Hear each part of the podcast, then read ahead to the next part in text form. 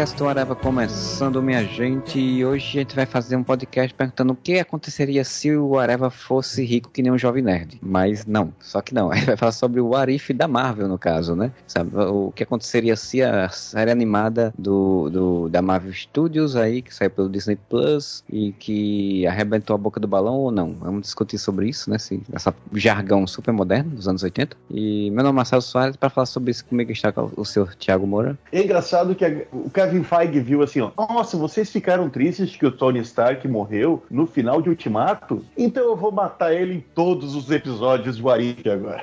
É verdade, é verdade. E aqui conosco também o nosso parceiro que já participou de outros podcasts com a gente, o Isaac. Boa noite, boa noite a todos. Prazer estar de volta. É, é, só pra falar, dar essa continuidade das que o Moura falou, é, tipo, foi vingancinha do, do, do, do- do Kevin Feige, né? Certeza foi vingancinha. Tipo, você não quer pedir um monte de dinheiro, não quer ficar mais com a gente, então toma aí. Saiu de todas as redes Tu vai- sociais ligadas ao, ao Homem de Ferro. Então, Tu vai produzir sériezinha da DC? Então vamos matar o Tony Stark em todos os episódios. Gra- Agradeço por isso, porque daí Robert Downey foi lá produzir Sweet Tooth, e Sweet Tooth é muito maravilhoso. é verdade. Me lembrou que eu preciso ter- assistir os últimos episódios. Acho que só faltam dois episódios hoje pra terminar a Swift. A gente só não gravou podcast sobre isso ainda, porque você não terminou de ver, inclusive. É, eu tô atrasado em um monte de coisa, a gente só não gravou um monte de coisa que eu não, não assisti. É porque eu passei a assistir muita comédia por conta da pandemia, aí eu deixei de ver algumas coisas. Mas, falando do Orif, o Orif que é um quadrinho, né? Um quadrinho da Marvel antigo aí, clássico, tinha um monte de historinhas, tipo, o que aconteceria se a Tia May fosse a Arauta do Galactus, né? Ou o que aconteceria se o Homem-Aranha fosse entrasse pro Quarteto Fantástico, aí virava o Quinteto Fantástico. Então essas histórias maravilhosas que tem que ser adaptadas, tem, tem uma segunda temporada, tem que ter uma Tia May Arauta do Galactus, cara. Tem que ter uma coisa assim. Então, tem que ter a, tia- a, que daí não dá, né? Porque a Tia May agora é a, é a Marisa Tomei, né? É, E- Marisa Tia May. Marisa Tia, Marisa Tia May. Porque, pô, o Arif do. Se a Tia May tivesse sido picada por uma aranha radioativa e tivesse virado a véia aranha, que tem um maravilhoso também, que é aquele. Esse é só no Brasil, que é. E se o Thor falasse com sotaque nordestino? Você já chegou a ver isso? Não cheguei a ler, mas eu sei que tem. Que é o Thor com, com Ah, menino Loki, tu não brinca comigo, não, que eu te desço uma martelo na muleira hoje.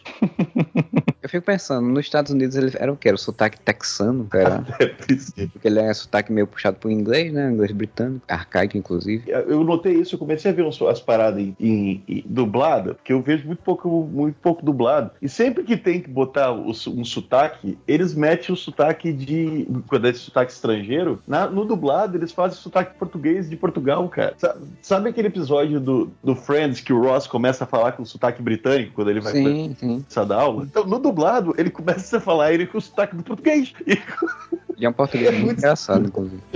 É, é porque, eu sei lá, eu acho né, que imaginam que não tem como ser outra coisa, né? A relação que tem aqui é com Portugal, né? Que é estranho. Como é que você ia fazer também o sotaque de britânico em português, em, usando português? É, é a relação de colônia, né? Como, como funciona. Mas assim, o, o, a, o What If da Marvel aí, ela pegou. Acho que basicamente não tem nenhum conceito que, que tinha nos quadrinhos que ela adaptou, né? Eu acho que ela fez histórias realmente originais baseadas dentro do universo Só- do MCU, né? Só o Marvel Zombies, né? É, que é mais É, ou menos, né? Não é que bem- também tem ressalvas, né? É, não. Tipo, eles pegaram a ideia de zumbis Marvel, não é igual, né? É. Então vou começar aí fala, perguntando aí pra gente, comentar aí o que é que cada um achou no geral do da série, né? Se gostaram, se não gostaram e, e, e aí a gente vai conversando sobre. Moura, começa aí.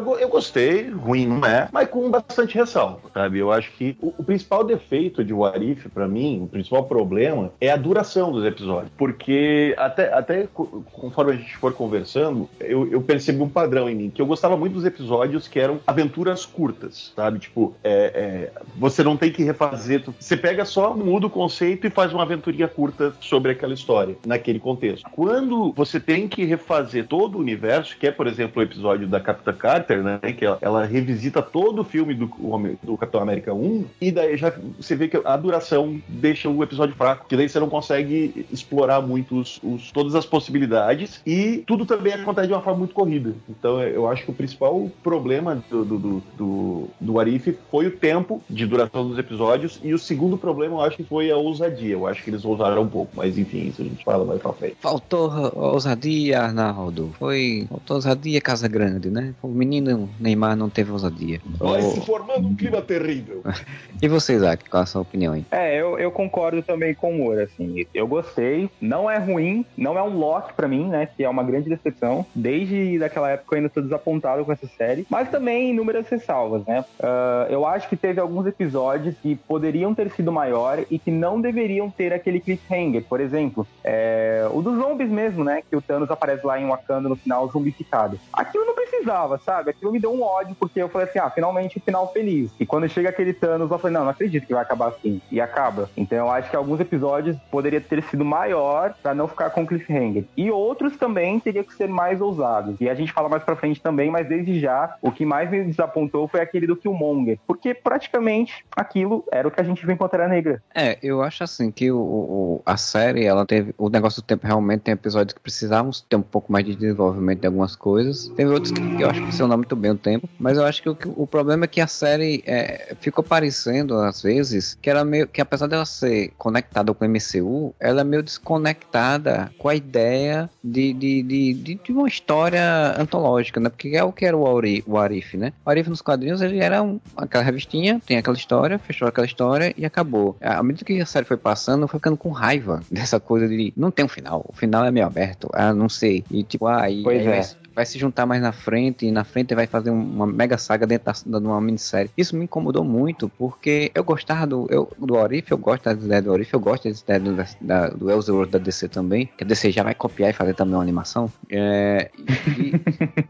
de, de, de, de pegar e, e, você contar uma história. Tipo, eu tenho essa mudança e ela vai contar uma história. E aí, tipo, isso no primeiro episódio, e aí a gente já vai falando um pouco dos episódios, no primeiro episódio da, da Capitã Carter, eu gostei porque teoricamente ele tinha um final. E assim, apesar de ele precisar ser ser mais longo, para poder explorar mais. Eu concordo que é, as implicações de você ter uma super soldado mulher nos, na década de 40, numa, na Segunda Guerra, poderiam ser muito mais complexas e ter muito mais coisas, né? As visões de mundo ser diferentes, eles foram muito pouco usados, é a palavra do dia, para explorar certas coisas. É, mas ao mesmo tempo eu gostei muito que foi tipo, houve aquela decisão, ele explicaram o conceito, né? Houve é, tipo, aquele momento de decisão que mudou a história e a história seguiu mais ou menos a mesma coisa, mas de outra forma. E alguns episódios mais na frente simplesmente se cagaram pra isso. Simplesmente chegaram e disseram, ah, foda-se, essa aqui é a premissa, acabou. É, vira aí, né? Não vai nem mostrar o que, é que mudou a história pra poder ser essa premissa. E essas coisas Ah, me incomodaram. Eu, eu, eu concordo com você. O, o- falando especificamente do episódio da Capitã Carter, eu gostei muito do episódio da Capitã Carter. O, o lance que, que, eu, que a minha reclamação é exatamente o fato de que, como eles, eles foram revisitar todo o filme,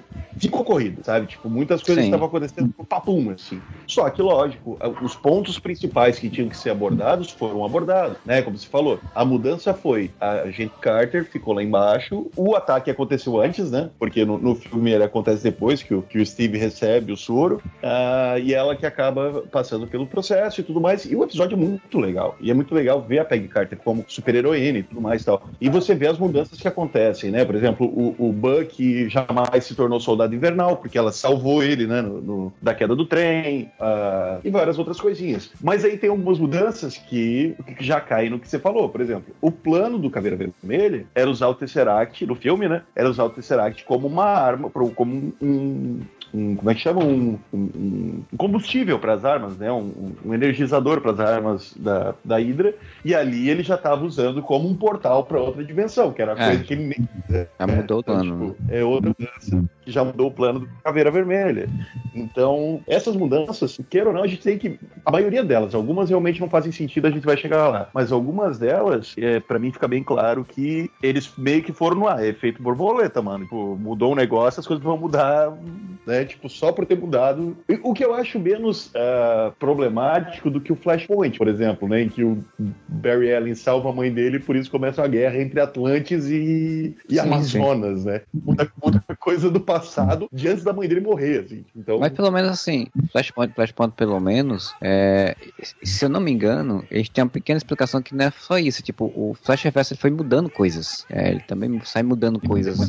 Depois, eles inventaram isso pra justificar, né, mano? Quando aconteceu o Flashpoint, desculpa, era o, era o ter salvo a. Mas enfim, não vamos, não vamos entrar nesse, nesse. Quando sair o filme do Flashpoint, a gente fala sobre isso. Eu concordo com quase tudo que o Moura falou. Uh, eu acho que no quesito Arif mesmo, esse episódio da Capitã Carter, ele foi realmente muito bom. Porque ele mostra um outro personagem naquele manto. Faltou sim uma complexidade, faltou, é, acho que uma carga emocional. Talvez o episódio tenha focado um pouco mais ali no lúdico com o Buck, né? Mas ok. Uh, mas eu acho que nesse quesito de Warif, ele funciona. Porque eu, quando você fala Warif, eu espero, é, no caso, que outra pessoa seja o foco dessa história, assim como foi o do T'Challa e Star-Lord também. Uh, tem alguns episódios que é um Warif, mas, assim, o que que impede do original, por exemplo, o Doutor Estranho, o que que impede o Doutor Estranho original de seguir aquele mesmo caminho, certo, que o Doutor Estranho Sombrio fez? Para mim, seria mais legal se aquele Warif, o Wong tivesse feito tudo aquilo, e aí o Estranho, no caso, teria que parar ele, entendeu? Do que o Monger também, do que o Monger, seria legal se ele tivesse nascido em Wakanda, o T'Challa foi para os Estados Unidos, e o T'Challa, que no caso quer voltar para Wakanda e faz tudo aquilo que ele fez em Pantera Negra, o que o Monger, no caso, mas na visão do T'Challa. Porque o que o Monger refazer tudo ali, aquele jogo dele de xadrez que a gente viu em Pantera Negra, não é bem um Arif, né? É, mudou algumas coisas, mas não foi meio ousado. Faltou uma ousadia ali, como alguém falou no começo, e eu acho que poderia ter sido melhor. Então, da Capitã Carter, nesse quesito de colocar uma outra pessoa pegando o manto e recriando o passo, foi bacana. Só faltou para mim uma complexidade e faltou esse episódio em si ser um pouquinho maior. É, e esse era até o episódio de estreia, né? Ele podia ser um pouco sim, maior. Né?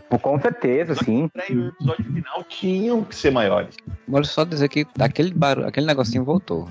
Começa a gravar, ele começa, aparece de novo. Não sei por que esse, essa reverberação do teu ódio. Só, é só, eu acho curioso porque, assim, tipo, o, o, título desse episódio não é nem o que aconteceria se a gente Carter se tornasse é, super soldado. Tipo, sabe? É, o, e se a Capitã Carter fosse a primeira Vingadora? Aí, tipo, mas qual o conceito? Não existe nem Capitã Carter, sabe? Quando, quando ela era agente. E aí já, já vem com esse conceito, né? Aí já também já muda outra coisa totalmente diferente, que é o, o Tony, o, o pai do Tony Stark fazer uma armadura do Homem de Ferro naquele tempo, que não era uma coisa nem que passava na cabeça dele, né? Então, tipo, eles começam a fazer concessões para construir um mundo diferente. Mas é ok, a escolha que eles fizeram e depois também a escolha de, de das, das histórias não, não tem um final.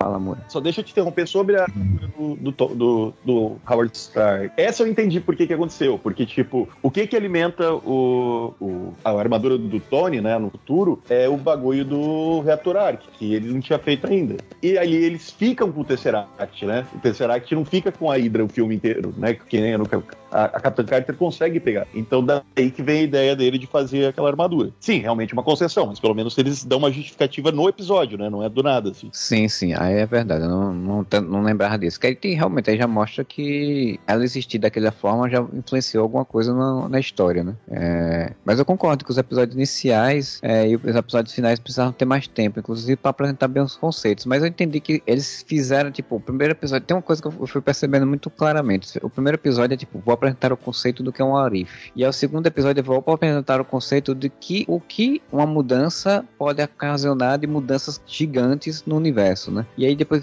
cada episódio vai meio que tipo apresentar alguns conceitozinhos para depois ter o conceito na parte final da, da história. E isso eu achei interessante. Isso é uma coisa que eu achei interessante eles fazerem. Apesar que eu não sei se todo mundo se foi estocando disso, né? Mas achei interessante. É, no segundo episódio, que eu gosto bastante, é uma, é uma coisa bem boba, mas eu gosto bastante porque assim, eu não lembro de ter terem citado, e se citaram, foi muito inesquecível, que é o título do Thanos, né? The Mad Titan. E no segundo episódio ele fala, Not crazy, mad. Meu, achei aquilo maravilhoso. E isso deveria ter acontecido em, é, no episódio de Capitão Carter, porque a gente sabe que aquele tentáculo verde lá não é o Chulo, né? Aquilo é o Shuma Gorath. Mas literalmente aquele bicho apareceu três episódios, que foi o da Capitã Carter, o do Doutor Estranho e o último. E ninguém citou aquele bicho. Era um tentáculo, era uma entidade muito poderosa, sabe? Que não negociava com ninguém, que espancava todo mundo. Mas não, não podia ter o um nome. Sabe? Então por que que não fizeram igual fizeram com o Thanos? Pra ele falar que ele tava mad, né? Porque é o título dele nas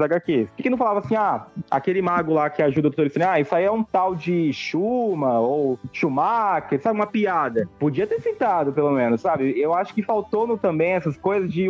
Como é que é a palavra? É, um easter egg, né? Um. Porra, aquele cara do Omelete ele fala, o Borgo. Um service, isso. Faltou um service aí em alguns episódios. Eu acho que poderiam ter abusado mais do service. É, eu, eu achei interessante deles usarem o, o Shuma Gorath é, pra emular, porque assim, é, tem muito a ver com os anos 40, né, cara? Com, tipo, emular um, o Cthulhu, emular a ideia de, de um monstro gigante com tentáculos saindo de um buraco assim de portal. Eu achei, achei muito interessante eles pensarem essa sacada. Né? Aí entra, né? Tipo, se, o, se eles não queriam fazer o, o, o Capitão América, a, a, a gente Carter, cair no, e ficar congelado também como Steve Rogers, tinham que criar alguma outra coisa para poder ela ir pro presente. Apesar que eu achei errado, não precisava ter ido pro presente, mas entendi o que, que eles queriam fazer para fazer aquela cena lá no final do, do, último episódio dela voltando, né? E encontrando o, a armadura. Mas é, é, é, eu concordo, acho que poderia ter algumas coisas. Assim, eu ainda queria que tivesse algum episódio que fosse adaptado diretamente do quadrinho, mas eu acho que só sai sair se for numa segunda ou numa terceira temporada e olhe lá. Agora, parêntese, né? Shumagorá, mega poderoso, nem tanto, que a Capitã Carter entrou lá e matou o bicho na base da espada, né? É, isso aí foi meio cruel, hein? Isso aí foi meio difícil de acreditar, né? Aliás, é, para mim, isso de matar essa entidade numa espada, sendo que o próprio mago lá tá ajudando o Doutor Estranho, que eu esqueci o nome, infelizmente, fala que é um ser muito poderoso, eu quero relembrar também mais pra frente, não agora, o conceito das joias, porque assim, eh, nos quadrinhos, a joia só funciona no respectivo universo dela. Então eu gostaria de debater com vocês mais pra frente o que, que vocês entenderam, se alguém conseguiu uma desculpa esfarrapada ali, um jabá, um pano, por que, que aquela joia ali tá funcionando por todo lugar do universo, mas ok, mais pra frente a gente fala disso. É, assim, eu fiquei esperando, eu fiquei esperando muito que aquela espada que ela pegou fosse a Excalibur, sabe? Tipo, eu fiquei esperando muito que o momento fosse dizer, tipo, isso aqui é a Excalibur, é uma espada mágica, poderosa e consegue fazer essas coisas. É, mas é porque realmente eles não explicaram bem se, se, ela matou, se, ele, se ela matou o bicho, se ela só conseguiu passar pelo aquele limbo que a gente não sabe o que é que tem naquele limbo e passou pro outro lado. É realmente coberto. Mas eu achei muito, assim, pra mim não tinha que ter tido esse negócio. Ela o bicho presente, sai né? fatiado igual sushi quando, quando o Nick Fury abre o portal. O bicho sai porque é, que é um sushi de lá de dentro, cara, todo fatiado. Sai uns 40 tentáculos ali, meu Deus. Sim, mas aí você gigante, você não sabe quanto mais tentáculos ele tem, se ele ainda tá vivo, né? Você nunca sabe. Pode ser que seja uma indicação de que, sei lá, esse personagem possa aparecer em alguma coisa em breve, né? Porque eles estão trabalhando tanto, trabalharam ele tantas vezes no, nesse negócio. Bem, mais alguma coisa pra falar desse episódio ou você já? Ou tem mais, ou podemos pro próximo? É, por mim é isso mesmo. É, é bom, né? Pra mim isso é um arife, mas poderia ter sido maior. Nesse episódio, se você não se importar, eu vou ficar ranqueando cada episódio. Pra mim isso aí é um 7. Por favor. É um 7. Não a temporada toda. Esse episódio é um 7. Gosto muito de como abriram, mas faltou complexidade na história porque não teve tanto tempo. E como o Fumoura falou, era uma abertura, era uma estreia, sabe? Tinha que ser maior. Tinha que ter um, um apego aos fãs pra que prendesse. E foi muito corrido. Uma, e uma coisa que eu acho muito importante de comentar é que Capitã Carter se apaixonou por Steve Rogers, mesmo magrelinho, então é, prova-se que a Peggy Carter não era apaixonada pelo Steve só porque ele ficou bombado da, do esteroide. É Só porque ela botou a mão no peitoral grande dele, né? Na hora que ele desceu do negócio.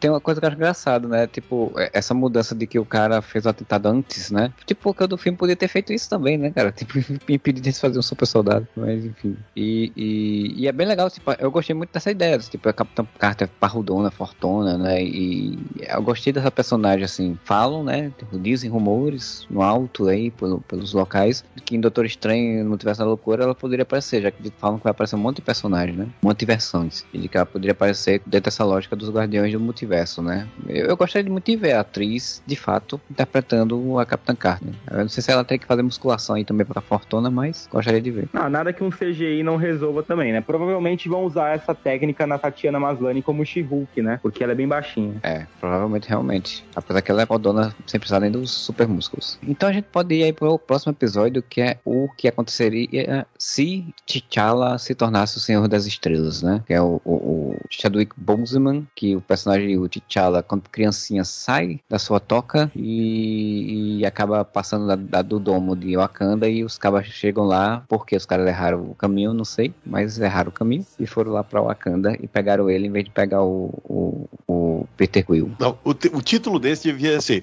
E se o Yondu tivesse mandado os dois funcionários mais incompetentes que ele tem atrás do, do Peter Quill? Que foi o que aconteceu, né? No original é o próprio Yondu que vai. Ali ele manda o, o, o irmão do James Gunn e o Taserface atrás do, do Taserface. cara e ele sequestra a criança errada. É, curiosamente, então foi duas mudanças, né? Ele não ter ido e, a, e o T'Challa ter saído e os caras terem errado. São três mudanças, é, pra poder criar aquela realidade. É, esse episódio, esse, esse eu acho que levou muito a sério. Ah, eu acho ele um grande acerto, não só porque, novamente, é um Arif pra mim, né? É um, um manto, mas com uma outra pessoa, mas também porque teve service, teve boas cenas de, de ação, teve também o que eu acho, não posso né, afirmar, é uma teoria. O que é ali, aquela fagulha ali da vida, uma, um easter egg pra Força Fênix, né? Pra dizer, ó, tá aqui, porque em Guardiões da Galáxia a gente sabe que tem as entidades. Tem aquele painel ali, né? Falando que eles criaram as, as joias do infinito. Não foram celestiais, bom relembrar. Mas tem um painel ali que mostra a morte, mostra a eternidade. Então, eu acredito que essa fagulha aí possa ser algo relacionado à Força Fênix. Então, pra mim, foi um grande episódio, porque esse lado cósmico da Marvel, até Eternos lançar, ele ainda tá um pouco apagadinho, né? A gente só teve Guardiões da Galáxia 1 e 2. Então, esse episódio foi um acerto pra mim, porque ele sai da Terra, né? A gente tem muito filme na Terra. Shang-Chi e Viúva Negra foram na Terra. Então, eu acredito que não só o T'Challa ali como Star-Lord é um grande acerto, mas o episódio em si é todo um grande acerto. Cara, eu gostei muito do, do de como eles pensaram as ramificações e como eles construíram uma outra história que, tipo, cara, eu veria tranquilamente outras animações, outros filmes daqueles personagens, porque ficou muito legal a dinâmica. Você tem mais, você tem um mundo espacial muito diferente do que a gente conhece em Guardiões da Galáxia, que dá uma dinâmica totalmente legal, assim, de você ver, né? E, e, inclusive com o colecionador, que o colecionador é outro personagem ali. Pois é, bem fluido, Uma- né? Bem a fluido. coisa mais legal, acho que todo mundo concorda que a coisa mais legal é que o T'Challa conseguiu convencer o Thanos que o plano dele era ruim, né?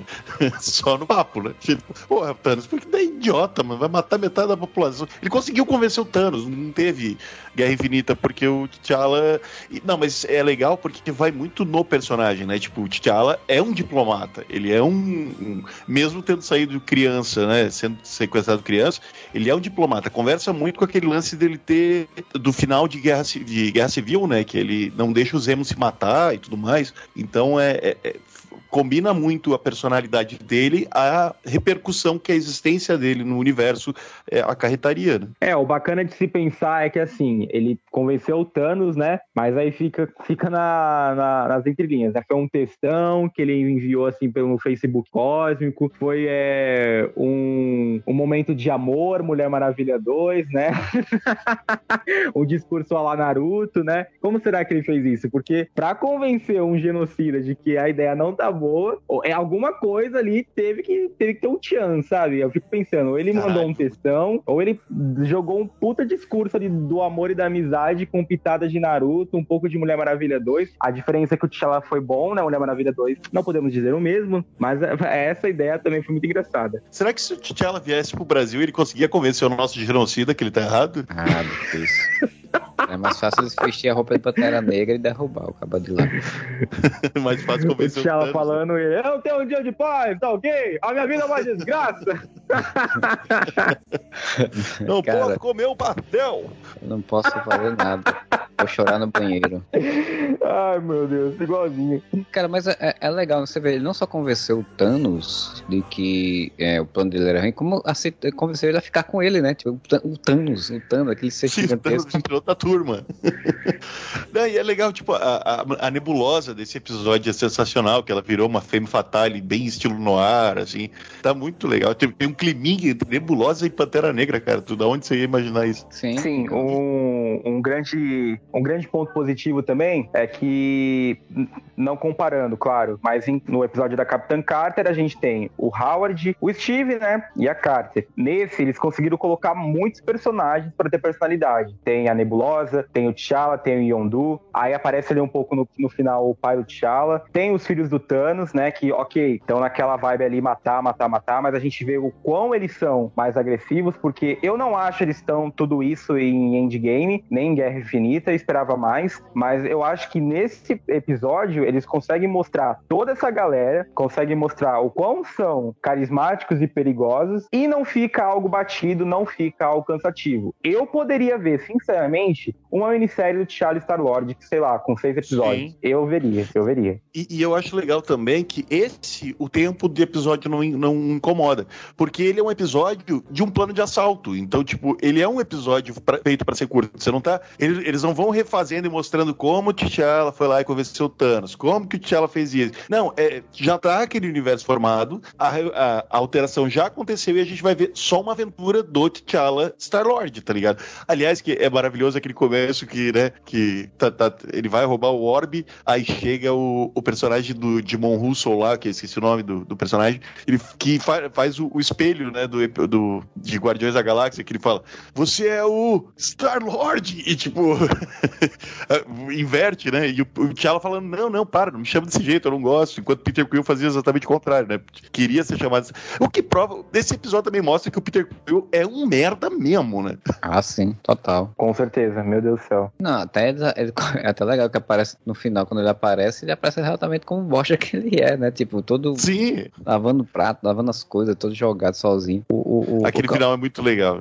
Aquele final que o Ego aparece é muito legal, inclusive. É, eu gosto, eu acho muito legal nesse filme, inclusive, também, que ele, como tá falando dos outros personagens, aparece, tipo, você vê o Drax como barman, né? Como seria o Drax se o Thanos tivesse matado a família dele, né? E aí, e, e por que não matou? Porque o T'Challa modificou. Tipo, ele- as reverberações são muito legais. Por conta disso, você vai vendo como as pessoas seriam se tivesse uma coisa mudada na vida delas, né? Sim, sim. É isso, é isso é o, o mais legal. Essas histórias de realidade alternativa, isso é uma coisa que eu sempre falo. Lembra quando o Flash já foi pra realidade alternativa na segunda temporada, que eu falava, mano, eles nem construíram essa realidade direito ainda, como é que eles querem ir pra realidade alternativa, tá ligado?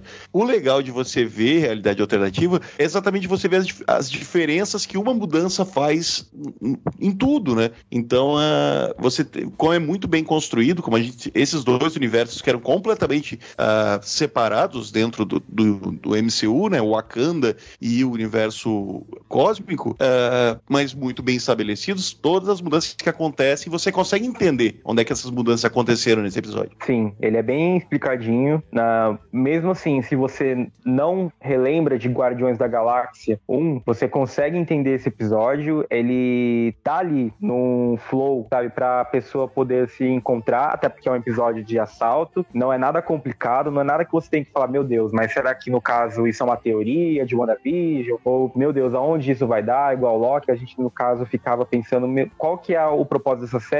É um acerto da MCU no geral. Eu acredito até que, vou ser polêmico, esse episódio do, do T'Challa Star-Lord é melhor que muitos filmes da fase 1 e da fase 2. Ah, Ah, certeza. Era de Ultron. certeza. Não, né?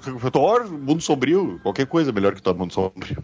Só tem uma coisa que não faz sentido, tá? Estamos elogiando esse episódio pra caramba. A coleção do colecionador não faz sentido. Porque, aí tá, tudo bem, o, Star, o, o, o T'Challa virou Star-Lord, mas isso não justifica ele ter as paradas dos Vingadores guardadas, cara. Sim. Como assim? Ele- Que como bom. que ele tem o Mjolnir, tá ligado? Eu sei que foi Com- easter egg, eu sei que foi só pra... Mas como é que ele tem o Mjolnir na coleção dele? Como que ele tem o, o elmo da Hela? É, não, isso não faz ele, sentido. como colecionador daquela realidade se tornou um personagem totalmente diferente, por quê, né? Tipo, é, eu sei, aí você teria que explicar por que aconteceu, o que aconteceu, né? Ele virou inclusive mais bombadão, mais fortão, né? Tipo, ele Não, tudo bem, você pode dizer que ah, ele, ele, ele pegou a vaga do Thanos de mega vilão e tal, mas não justifica o overpower dele ali, de tipo, ah tá, então, e como, como não tinha Thanos, aí ele derrotou os Vingadores, ele pegou o elmo da Hela, mano, a Hela não tinha nem voltado essa porra ainda, a Hela tava presa lá no, no na outra, Pegou dimensão. antes, né? Só se ele foi antes de tudo e destruiu Asgard antes de tudo, e quando ela ainda era viva. Mas se ela ainda é viva, o Mas daí Thanos... não teria uma influência com, com o T'Challa, né? Não, sim, sim, mas aí você. Aí é a especulação que a gente falou, né? Do plano do Caveira Vermelha, né? Sim, sim, mas é que eu quero dizer, tipo, ali foi bem fanservice, foi bem, ah, vamos mostrar ele usando vários,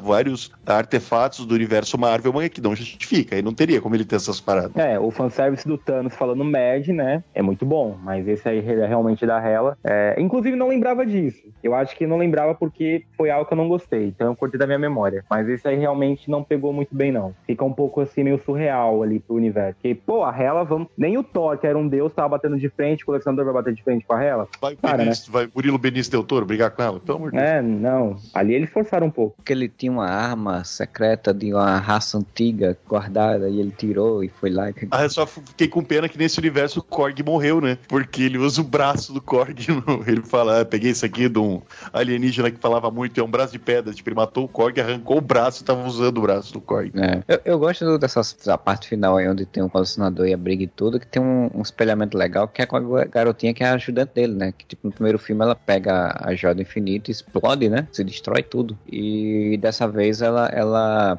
ela fica lá pra libertar o povo, a, os outros pra pegar ele, né? No final do, do episódio. É, dessa vez ela foi mais esperta, né? É, foi seduzida pela joia, né? O poder geral da joia. E, e achei legal esse espelhamento. E, e, e também tem espelhamento que dessa vez não foi a explosão da joia, mas a falta de energia liberou o Howard the Duck. Sim.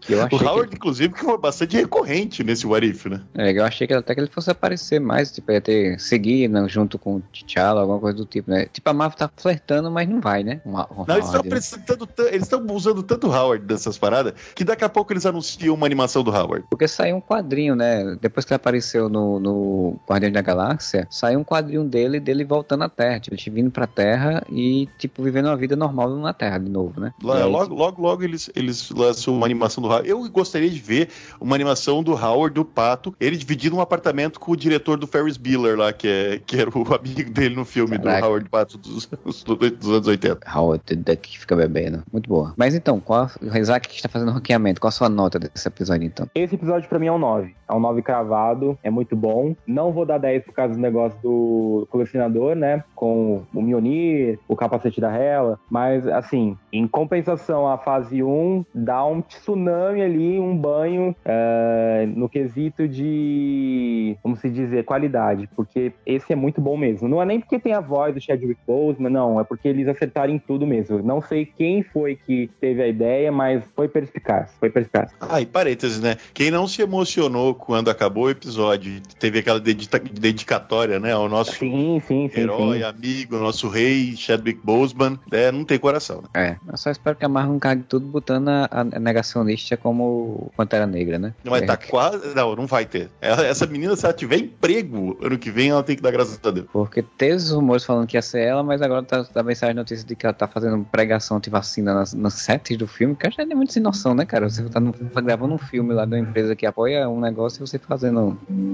É, eu, eu eles- acho, eles eu têm- acho Eles essa, têm eu acho. Lupita Nyong'o. O que, que eles querem com essa menina? Sim, eu ia falar isso. Eu acho essa história muito macabra. Não, não a história no caso da, do, da antivacina. Isso, é- isso é bizarro mesmo. Macabra, eu digo assim, o, como que a Marvel tem a Lupita Nyong'o e a Danai Gurira, sabe, que são hiper conhecidas e fodonas e vão dar o manto pra, pra essa menina que é uma atriz, sei lá, Celeste do Reino Unido, que fez, sei lá, Black Mirror e depois a gente mal sabe o que ela fez. Não, isso não tá certo pra mim. Isso, isso foi Não, muito vai sério. ser- Mas Nada isso aí eu tô falando. Me, me cobre ano que vem. Se, se a, a- a- se a nossa querida Lupita não virar Pantera Negra, eu pago 10 pila aqui. Ah, Eles têm a- aquele cara lá da, da Opa. vila lá, da montanha, o Mbaco. O cara era muito mais é, carismático pra ser o Pantera Negra. E, pô, aquele cara tem dois metros de altura. Imagina um Pantera Negra de dois metros de altura. Tava botando até o Thor, o ator do Thor, que tem 1,92 no, pra- no, no chinelo ali. E vão dar pra, pra atriz da Shuri. Não, isso tá, não, não, pra mim, isso nunca vai,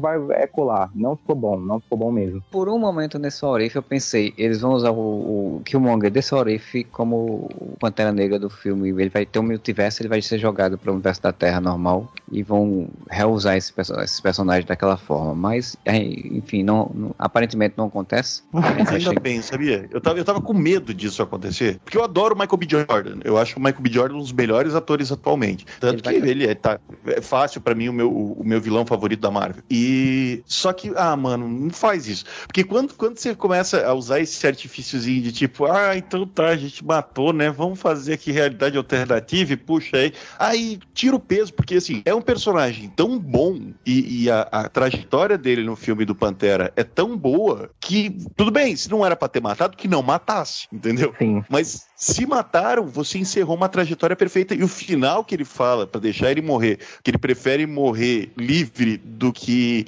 viver preso igual os ancestrais dele, é perfeito, cara. Tipo, Pois é. ah, não, e agora vamos pegar o outro alternativo aqui e esquece aquilo lá. Porra. É, isso é algo que eu não mexeria também, não. Ele vai estar no terceiro filme do Pantera Negra, mas dizem que ele vai estar em ou flashback ou visão além do alcance, né? Aquele poder, a parte Tá, mística lá. ser- mesmo porque ele vai ser o Superman da, do- da HBO Max também. Então- é, vai ser um dos vários Superman da HBO Max, né? Que vai ter É, uns porque aí 10. a, a DC fala, não, é, é que Superman não dá, não dá retorno, é, tem 15 Superman mais ou menos já. Tem 50 mil projetos. E depois do, do filme do Flash, aquela mulher vai ganhar um filme. Vai, vai, vai vendo a menininha que faz Supergirl.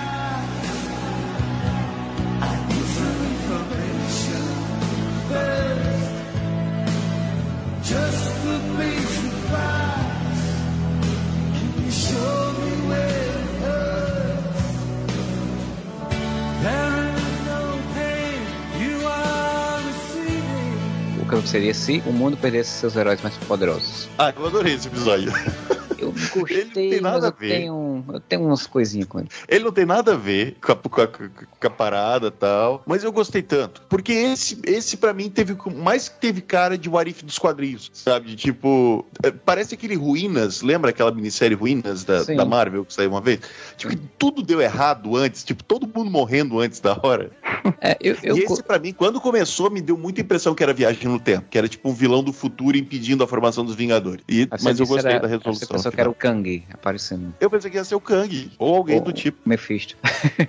É, o Mephisto. Mas, cara, assim, tipo, é, eu, eu gostei do episódio, em algumas coisas do episódio, mas, assim, o que me incomoda dele é as, as formas, os planos pra matar os, os heróis, eu achei um tanto estranho, sabe? Assim, tipo, umas coisas que eu disse, gente, era, precisava disso tudo também, assim, era desse jeito, assim, mas que foi só pra poder deixar um mistério de quem é que tava fazendo, pra depois explicar de uma forma até meio anabi algumas coisas do, de ser um Homem-Formiga, né? De ser o, o, o, o psicopata que, que era dos quadrinhos, né? O Hank Pym. E- e- Porque, tipo, o- o- ah, não, o, o Gavião Arqueiro matou de fato o Thor com a flecha. No final das contas foi porque o Hank Pym bateu na mão dele e ele soltou a flecha. Cara, pelo amor de Deus. Não, mas vamos lá, vamos, vamos, vamos, re- vamos repassar então todas as mortes. O Tony Stark faz sentido. Tony Sim, Stark, aquela o aí- Hank Pym fala- E a cena foi É, bem legal. ele- é, essa morte eu concordo também. A cena foi bem legal Aí- também, porque, né, fez toda essa replicação da cena do segundo filme do Homem de Ferro e tal. Sim. Não, e é legal que replicou várias cenas, né? Tipo, replicou toda a cena. Cara, o Coulson apaixonado pelo Thor é muito bom, né? Como é o invasor? Ele tem cabelos sedosos. Bom. Mas realmente ali, a hora que ele dá o petelequinho na mão do, do Gavião Arqueiro, o Gavião Arqueiro acerta no peito do Thor, é, é- é muito contar com a sorte, né? Porque ele podia dar um peteleco, o Gavião largava o, o arco e não acertar em porra nenhuma, né? Sim, sim.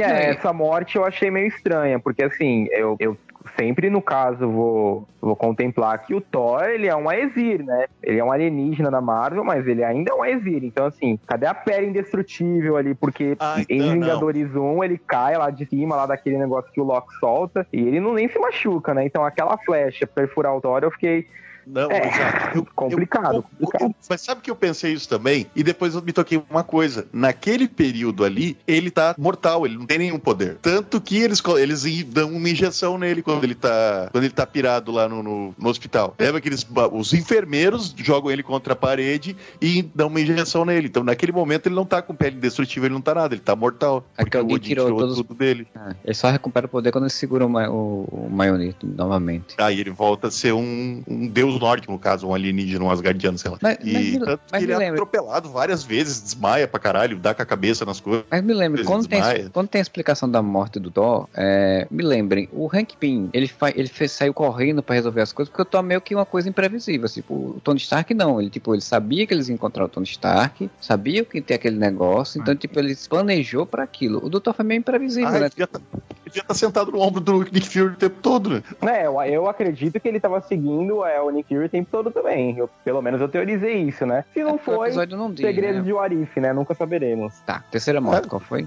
A terceira foi Do, do, Gavião Arqueiro. Foi do Gavião Arqueiro. que eu não não lembro. lembro mais. Ele Ah, tava, ele tá ele tava na sala, ele foi preso, e aí no caso Verdade. o Coulson fala que ele não quer falar com ninguém, e aí o Nick Fury fala, ele vai falar comigo. Só que quando ele entra, ele já tinha rodado, né? Já morreu. Ah, ele, sei lá, entrou dentro do corpo dele e matou. É, aí era mais fácil. n- nessa parte eu acho que mostra ali no flashback depois ele saindo pelo ouvido. Eu acredito que ele foi ali no ouvido, né? Estourou um tímpano, foi pro cérebro. Foi algo que aquela doença do pombo faz lá, a trypanosoma cruzi lá, não sei. Não, não, mas Ótima é mais fácil, né? comparação. O Gavião Arqueiro não é ninguém super ultra nega, né? Tipo. É, o Gavião Arqueiro só dá uns 30 Dorflex ali pra ele, porque para as dores que ele fala que ele tem, e já mo- morria mesmo. Morreu. Não que- façam isso em casa, hein? Vale salientar que no Arif me fizeram também toda a vontade de matar ele, né? Ele morreu umas duas, três vezes, eu acho. Sim. Não mais que Tony Stark, mas morreu. E O- depois- o- aí de- depois é o Hulk, né? Eu, cara, adorei que eles revisitaram também o primeiro filme do Hulk. Trouxeram o Liv Tyler de volta, apesar de não ser com a voz de Liv Tyler. Pois é. E vários detalhezinhos, cara. O bonezinho que o Edward Norton usa no filme e tal, que entrega, que ele tá É. ali. Eu achei legal porque tipo, é um filme meio que renegado, né? Assim, na- dentro do Marvel Studios, né? Nunca foi muito, muito trabalhado depois, assim, citado muito. Eles meio que deixaram de lado. E aí ali foi. ele- Mas até, agora o, até o Abominável tá ali na cena também, Sim, né? estão começando a trazer de volta, né? Do, o Abominável tava no Shang-Chi, eles estão. Eles só tinham trazido o, o, o, General Ross até então. Agora eles já estão dizendo: não, não, tá, tá, nós fizemos esse filme aqui mesmo. Mas esquece que é o Edward Norton. Aqui até a cara do Mark Ruffalo aqui no desenho. Bem, bem ruim, achei- por sinal, né? Porque, assim, muitos ali pareciam muito. Por exemplo, o Benedict Cumberbatch no Doutor Estranho, igualzinho. É, o Homem de Ferro ali também me lembrava bastante o Robert Downey, mas o Mark Ruffalo não parecia o Mark Ruffalo, parecia aquele cara da carreta Furacão, o que faz o fofão. Tava macabro aquele Mark Ruffalo ali, hein? Tava, tava mesmo. Tem que concordar. Mas eu, aí a morte do Hulk eu achei maneiro, que ele entrou no corpo do Hulk e jogou aquele trocinho que faz as coisas aumentar, explodiu o Hulk por dentro, cara. Isso é legal. Aquela morte foi macabra. Aquela morte ali, realmente, ele, ali sim é uma ousadia. Porque tudo bem que não mostra, né, o, o Hulk explodindo, daí a gente corta para as meninas ali, vê a gosma verde. Mas eu acho que aquilo foi bastante ousado. Porque, sério, no MCU dá pra contar as vezes que você viu uma gota de sangue, né? A- Sim. o Pietro lá leva 30 mil tiros e fica só uns pontinhos de pixel, assim, bem Minecraft na camiseta de sangue. É bem zoado aquilo. Não, e é legal porque assim, tipo, é realmente uma coisa que eu imagino, o Batman na DC faria isso, eu imagino que qualquer pessoa no universo desse Marvel também sentaria e dizer, como é que a gente pode matar o Hulk, né? Tipo, que, que nos quadrinhos mesmo já tentaram várias formas, já aconteceu muita coisa e, tipo, a, a- aquela solução é uma solução muito boa. Realmente Sim. lógica dentro da, da ideia do, do que é o Hulk. E é legal que eles, ele não, eles não usaram a justificativa que ele usou um negócio pra explodir ele por dentro. Não, ele aumentou os órgãos dele por dentro. Então, Sim. tipo, é os órgãos destrutivos do Hulk destruindo ele por dentro. É, a ideia do que aconteceria se o Hulk crescesse, crescesse sem parar, né? Um momento ele explodiria. Sim. E por fim, a Viúva Negra, que é,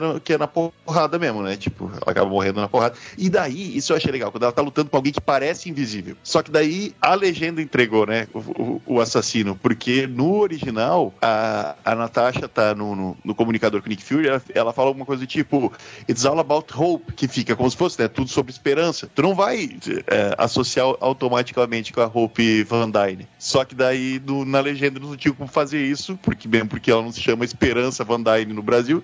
Espera. E daí ficou. É por causa da filha. É por causa da filha. Aí eu, ah, tá, é o Requiem.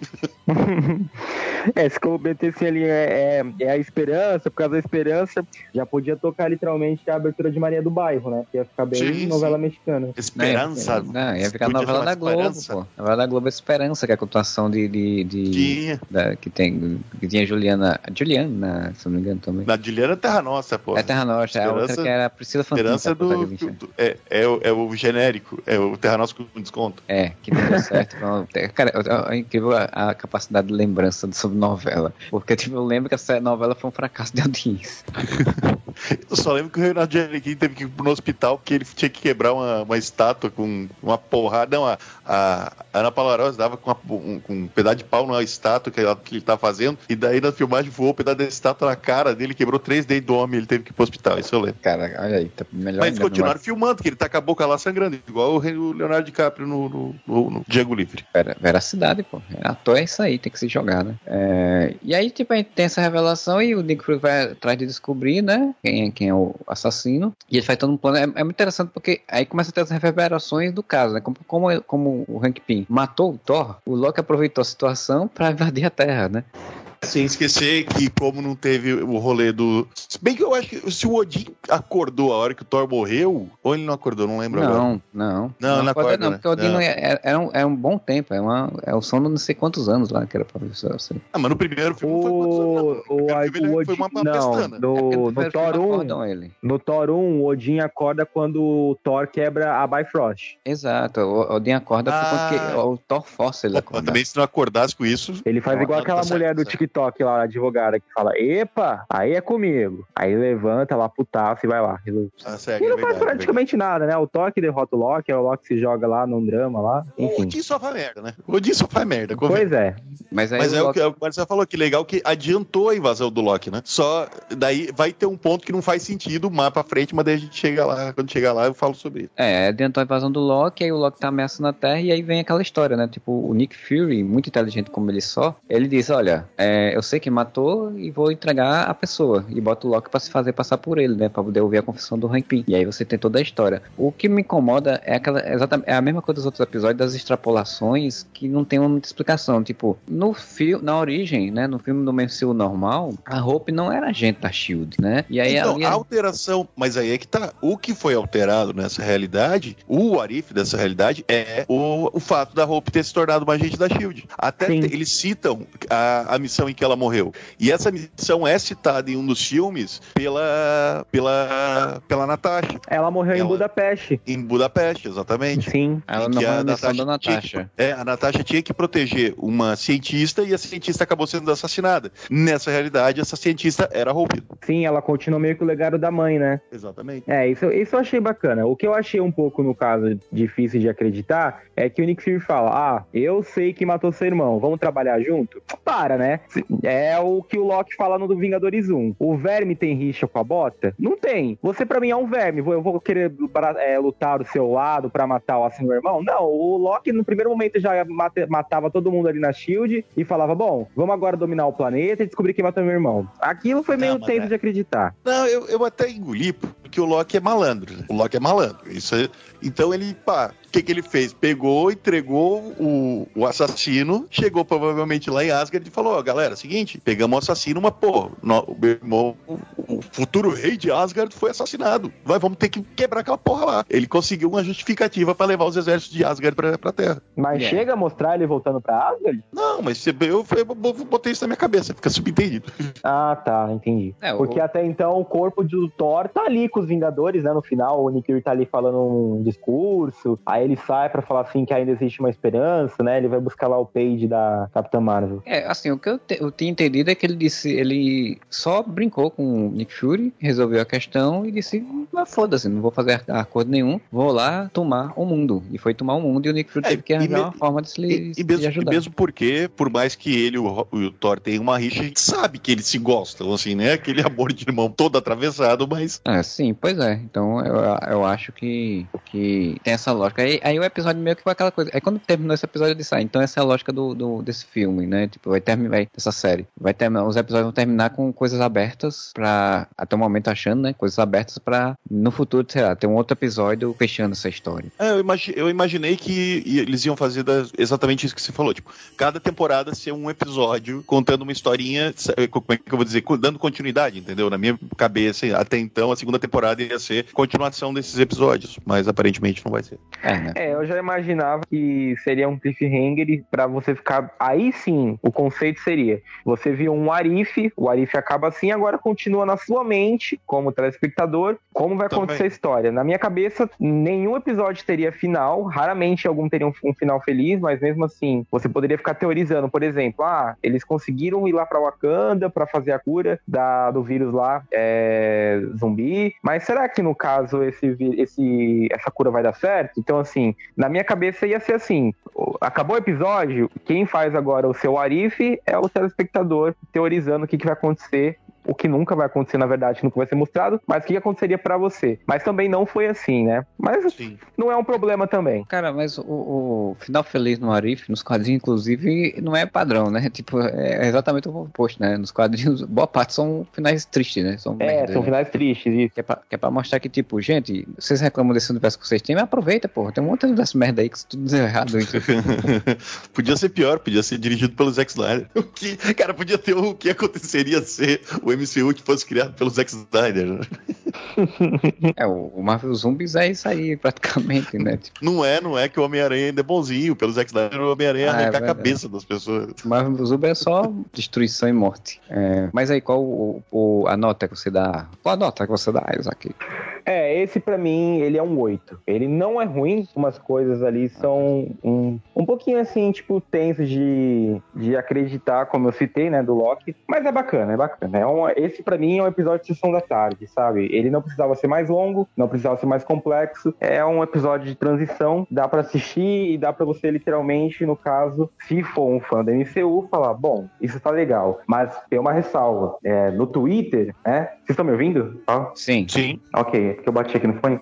No Twitter, uma galera ali que eu sigo falou assim: Poxa, esse terceiro episódio de Wai foi tão chato que eu vou abandonar a série. Então, assim, eu acredito que, obviamente, né, fazendo um parâmetro da minha bolha oficial. Esse foi o episódio que a galera não se interessou mais, porque Capitã Carter eles acharam, não acharam tudo isso. O T'Challa eles mais viram pela homenagem. E esse eles falaram: pô, essa série não tá indo pra lugar nenhum, então não é canônico, então não vou ver. Então, pra mim, ali, as pessoas que eu tava acompanhando, esse foi o episódio que deixou as pessoas meio broxadas, assim. Então, foi alguma que foi tensa ali. É, eu teria jogado esse episódio é, no 2, né? Pra que o 3 fosse do T'Challa e desse um gás novamente. É. Eu- eu- a questão dos conceitos, inclusive, o primeiro episódio ele apresenta o conceito do que é um what if, né, a mudança. O segundo apresenta como a mudança pode influenciar na, positivamente no universo. E o terceiro mostra como a mudança pode cagar tudo de uma forma muito extraordinária, né? E, e- e isso é legal, porque aí depois você vai para um outro, o quarto episódio, que aí se o Doutor Estranho perder seu amor e não o controle das mãos, pra mostrar que, tipo, a mudança caga num nível ainda muito pior do que podia se imaginar, né?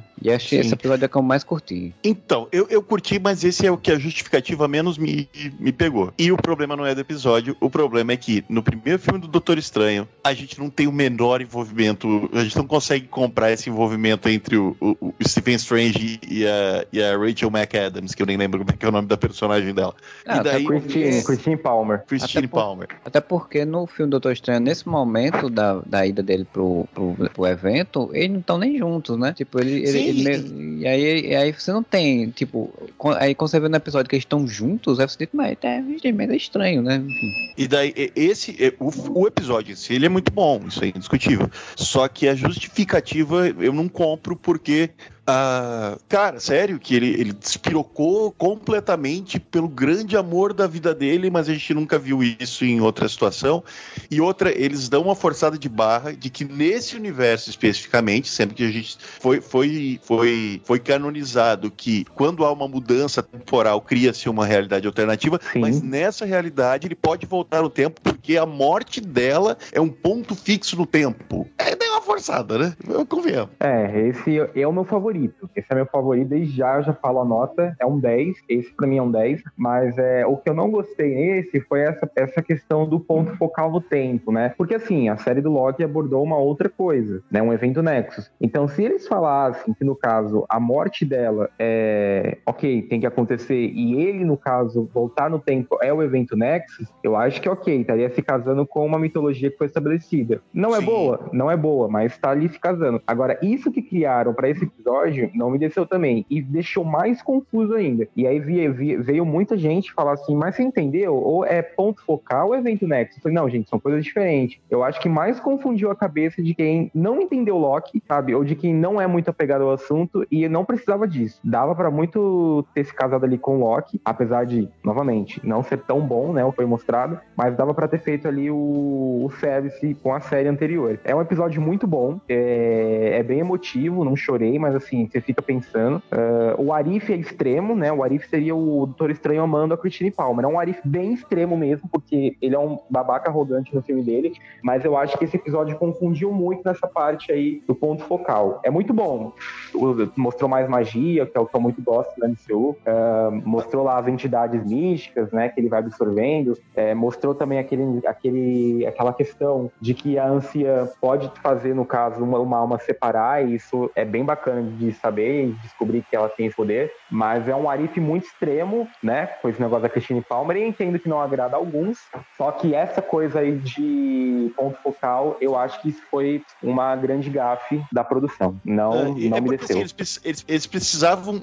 O que me tira muito de, de uma série, de um filme e tal, é quando eu vejo que o roteiro tá, tá forçando uma situação, sabe? Tipo, o roteiro tá, tá criando é, justificativas pra uma coisa que não, não, não casa. Se eles tivessem falado que, que a partir do momento que ele volta no tempo, salva a vida dela, ele nunca foi aprender magia, e isso criasse um paradoxo, e esse paradoxo fizesse com que, ah, ele decide não fazer, e quando ele vê, tá acontecendo de novo porque ele criou um paradoxo, entendeu? Tipo, Sim. mas não, eles criam esse negócio de, ah, ele ele não vai buscar ela, então ela morre de outro jeito. Ele não vai buscar ela, ela morre de outro jeito. Faz isso, ela morre de outro jeito. Porque ela sempre tem que morrer, eu achei meio idiota, assim, sabe? Tipo, parece que o roteiro te forçando a dizer, não, a gente precisa dar uma justificativa pra ele pirar. Se, aí, na minha opinião, pelo menos, se acontecesse isso, de tipo, sofre o acidente, aí ele vai, aprende magia, não sei o que, volta no tempo, aí ele decide não buscar ela, por exemplo. E daí dá um, dá um tilt no tempo quando ele vê ele tá dentro do carro com ela de novo, porque se ele nunca for aprendeu magia, ele nunca voltou no tempo, ele nunca alterou o passado,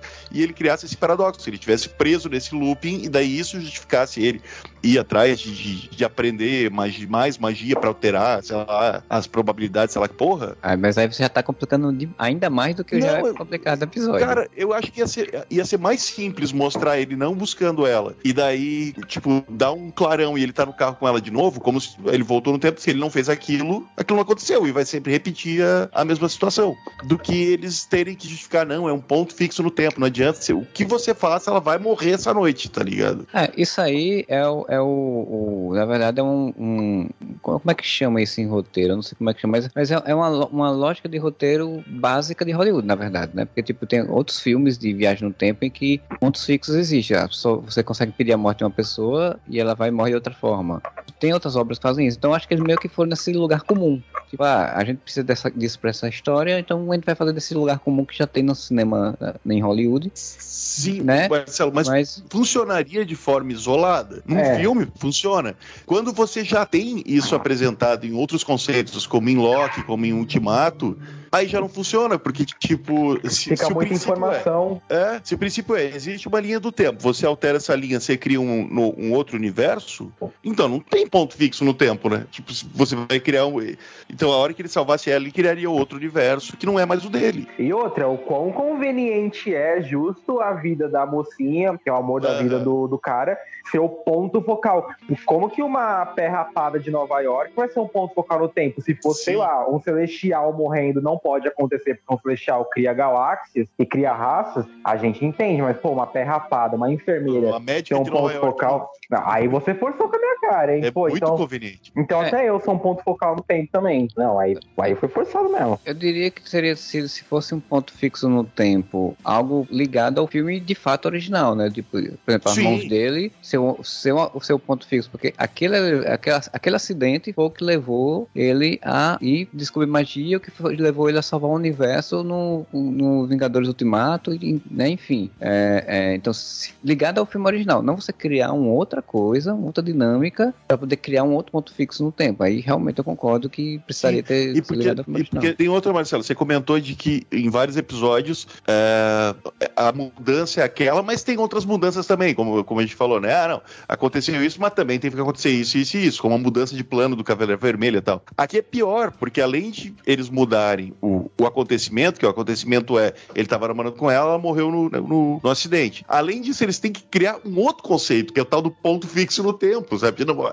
além de ter mudado, aqui ainda isso aqui não pode mudar. Então é, é, é muito sei lá, é muita justificativa para o negócio acontecer, entendeu? É, o conceito do ponto fixo no tempo não foi criado aí porque foi falado em Loki, né? Em Loki disse que o, a, os Vingadores voltarem no tempo e impedir Thanos era um ponto fixo no tempo, não podia ser não, mudado. Não, o que, eles, o que eles falam é que isso já estava previsto. Tipo, dentro do, do, do, do dali da, do mapeamento que, que, o, que aquele que permanece fez é, na eles falam que isso deveria realmente acontecer. Isso é assim acontecia. Tipo, o, os Vingadores voltavam no tempo e impediam é, revertiam o estalo do Thanos e devolviam as joias do, do infinito para cada. Isso já estava meio que dentro do, do roteiro que, que a TVA seguia. Que era o que um não estava no roteiro no era, o, era o Loki roubar um, o Tesseract. O, o que para eles na TVA que estão lá no futuro é um ponto fixo no tempo, né? Agora sim, é diferente do que foi feito nesse What If, isso eu concordo. Mas é a mesma Daqui ideia. É, tipo, fixo. não importa o que você faça, vai acontecer de outra forma, entendeu? Ela,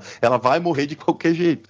É, mas tirando isso, falar do resto do episódio, eu achei bem interessante exatamente o que o Isaac falou do uso dos conceitos de magia, né? Eu gostei muito de você poder ver um outro elemento, como aquele mágico, aquele mago antigo lá na, no meio da floresta, com as coisas meio na, Inca, sei lá o que, Azteca, não sei qual é aquela, nunca sei qual é. é e ele tem esse conhecimento, tem essa, essa informação e aparecer outras figuras. Isso eu achei muito legal, porque é uma das coisas que eu mais gosto. Eu gosto muito do Doutor Estranho, o primeiro filme. Eu tô muito animado pro segundo filme por conta disso. Eu gosto muito dessa coisa de magia e, e de magos, né? E, e, e, aí eu achei muito legal poder todo esse usar todo esse conceito, toda, toda essa ideia do, do episódio para trabalhar esses conceitos também, essa ampliação do universo mágico do Doutor Estranho, antes mesmo de você ter um novo filme dele. Sim, concordo. Por isso mesmo que eu dei um 10 para esse episódio, porque abordou magia, ganhou 5 pontos comigo. E realmente ali a gente consegue ver o que, que é magia, já que no filme Doutor Estranho tem uma magia ali meio avatar ali, a lenda de Aang, onde eles têm que fazer magia lutando, umas poses de Kung Fu ali, umas poses de mão. É legal, é. Mas eu acho que magia, magia só começa a ser magia para mim quando já começa a trazer demônios, entidades místicas, né? Runas, rituais, e tudo isso é mostrado nesse episódio. Então, para mim, esse episódio é um 10. Não, e eu fiquei triste com o pobre do gnomo, cara. Ele puxa o gnomo, gnomo olha que porra é essa? Ele absorve o, o, gnominho. O, gnomo.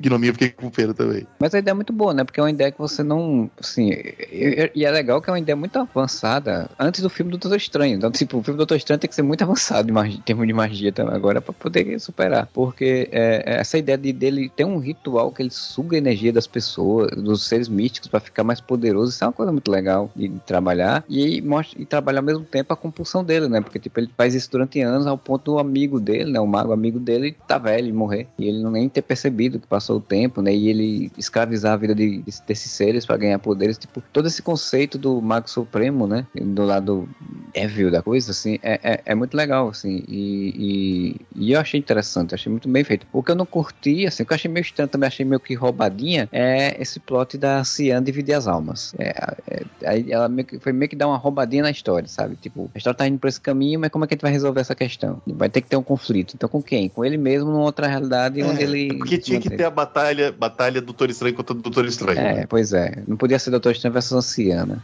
de novo. Daí, é, eu também achei meio roubadinho esse negócio da, da alma separada. Na verdade, eu nem entendi direito separado da alma separada. É, não, porque na verdade o, o que acontece é que ele volta no tempo, na perspectiva dele, é, ele tipo, tinha esquecido que tinha, a alma, a, a anciã tinha aparecido e tinha, que, tinha separado ele, é, dividido ele em duas, dois seres. É, na perspectiva dele, assim como na perspectiva do outro, né? Mas ela apareceu e falta. Isso o que eu achei legal disso, tipo, a anciã, do ponto de vista dela, ela sabia que aquele doutor, que aquele cara ia se tornar o doutor estranho, sabia que aquilo ali, aquilo ali que ele estava tentando fazer, que ela, ela, naquele ponto de vista ali, ela sabia que estava rolando isso, né? Ela sentia, ela tem essa percepção daquilo. Então ela, tipo, ela vai até o encontro dele para fazer algo, né? E ela vê que, não que ele tá tão poderoso, já tá, já tá é forte o suficiente para duelar com ela e ela faz essa divisão. Só que eles esquecem, né? Os dois seres esquecem, cada um segue o seu caminho. E aí depois ela vai lá despertar o Strange quando o universo tá começando a, a entrar em colapso para poder enfrentar o outro. É, eu acho que esse plot aí, esse poder dela, não foi à toa. Ele vai ser. Ele vai ser apresentado novamente no Doutor Estranho 3, porque o Dormammu uma hora vai voltar, né? E ela fala que puxou essa habilidade graças à dimensão dele, né? Dos poderes que ela puxa de lá. Então eu acho que em algum momento eles vão utilizar esse, esse conceito. Ah, o Dormammu tá aqui e tá na dimensão da Terra porque ele viu a anciã de uma outra realidade fazendo isso. É uma teoria, por exemplo. Isso seria, eu seria aceitável pra mim. É, eu Ah, acho não assim. é que eu achei ruim, eu achei confuso e meio roubadinho, mas, mas ok. Pelo menos teve Doutor Estranho contra o Doutor Estranho. Eu achei meio roubadinho porque é uma coisa que não tinha sido citada em canto nenhum antes, né? E aí você de repente. Ah, eu tenho esse poder. Mas. Ah, e daí o outro, o outro Doutor Estranho meio que tava cagando pra Christine Palmer, então, né? Tipo, ah, foda-se, vou viver minha vida. É, não, o outro ele simplesmente é, desapegou, né? O outro simplesmente fez o que você deve fazer, né? Simplesmente seguiu, não sofreu e tal, mas simplesmente seguiu a vida.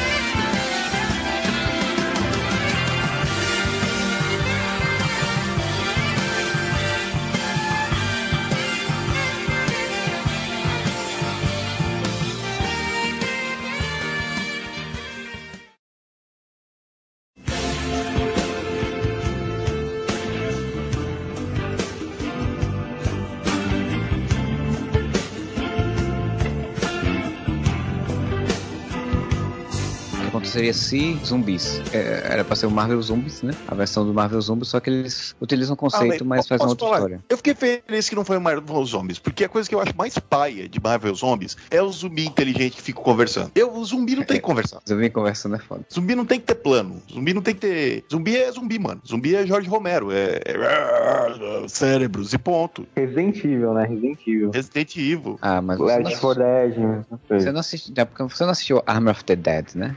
É óbvio que eu não assisti Army of the Dead. Zumbis se organizam em sociedade, cara. Apareceu lá pra mim assim, Ar- uh, sugerindo pra você Army of the Dead. Assim, Porra, Zack Snyder, mano. Viu o trailer? Disse, ah, parece divertido. Duração. Não vou ver essa merda nem a pau. Duas horas e pouco de filme sobre Zack Snyder? Então, obrigado. Eu estou pensando sinceramente em assistir em velocidade acelerada, só pra poder ver, ver a Não, loucura. não, eu não vou ver isso nunca na minha vida. Mas não tá perdendo gosto- nada, gosto viu? Tá perdendo nada. Eu gosto muito mais do conceito é, que foi apresentado aqui, apesar que eu acho que esse, esse episódio tem muito defeito, muito, muito, muito defeito. Mas eu gosto muito mais de ver um grupo de super-heróis sobreviventes tentando escapar da- do apocalipse zumbi do que ficar vendo o lado do zumbi, mano. O, Marvel Zombies eu não gosto daquele negócio, tipo, os zumbis têm plano, tá ligado? É, isso é muito ruim mesmo. Eu, eu considero esse episódio do Marvel Zombies, né, do Arif, um grande filler. Um grande filler mesmo. Ah, ele é Mas- total. Mas, assim, pela perspectiva do Moura, de que ali a gente tá vendo os heróis tentando viver, é, realmente funciona melhor do que se fosse os zumbis falando e matutando ali um plano, né? Nível, sei lá, 10 anos de saga é, do infinito. Ah, eu acho que o ponto alto desse episódio é algo que os fãs esperavam há muito tempo. Tio Ben, fiquei muito feliz que foi citado. Ah, tio Ben. Finalmente.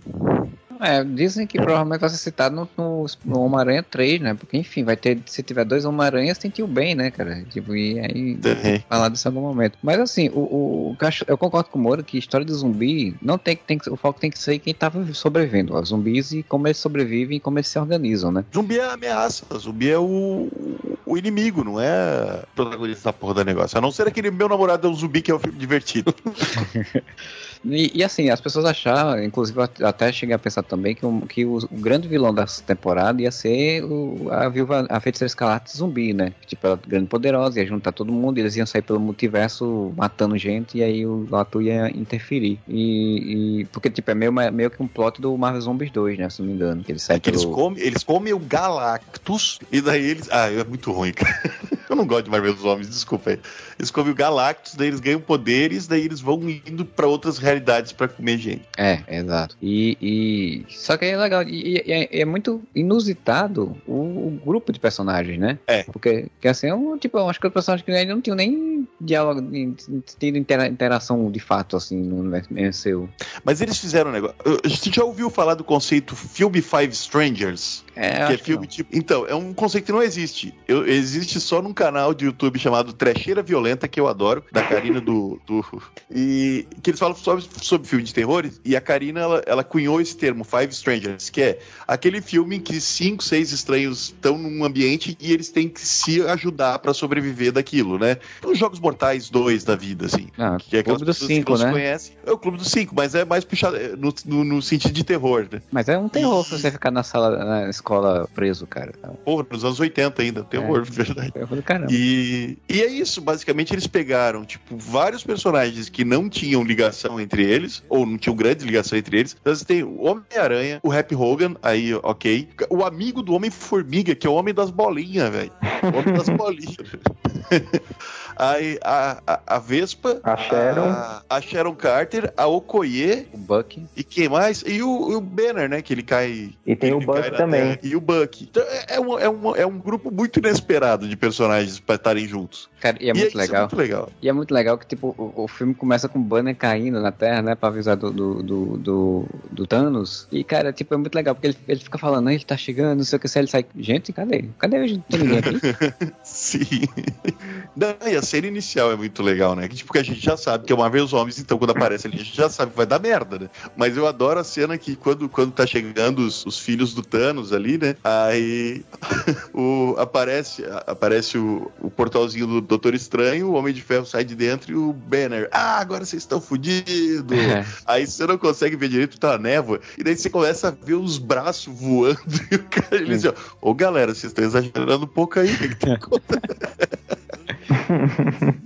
Cara, eu sei que é umas piadas que não caberia por ser um episódio que devia ser de terror, mas tem umas piadas que funcionam muito bem nesse episódio, cara. Não, mas o terror de zumbi ainda por cima é um, é, é um gênero. Ah. Uma, que dá pra fazer. Tipo, dá pra fazer muito bem piada. Tipo, é um alívio É, um como farofão, necessário, né? Um alívio como necessário da tensão, velho. É, tem como. É, sempre tem. Assim, a não ser que você seja o Jorge Romero, que você só vai na, na drama mesmo, né? Não, Mas o- Jorge Romero, o segundo filme de Jorge Romero é aquele que eles ficam presos numa, numa cabana e daí é porque subiu uns, uns gases tóxicos. Aquele de comédia pra caralho. Eu não vi, não. Até o Romero já fazia de comédia. Eu, vi- eu vi Primeiro o primeiro, é muito- só vi o primeirão lá, que o pessoal fica preso numa cabana lá e, e, e É o quer primeiro matar do o... shopping, né? Não, Noite do Mortos Ah, não, primeirão, primeiraço. Tá, tá, Primeiraço beleza. mesmo. Perfeito. E Primeiraço o, mesmo. que, o, que o, o protagonista é um negro? Sim, que, cara, que é um dos melhores finais de filme mais foda e mais triste, cara. Que ele sobrevive e ele é assassinado pelos, pelos rednecks, tá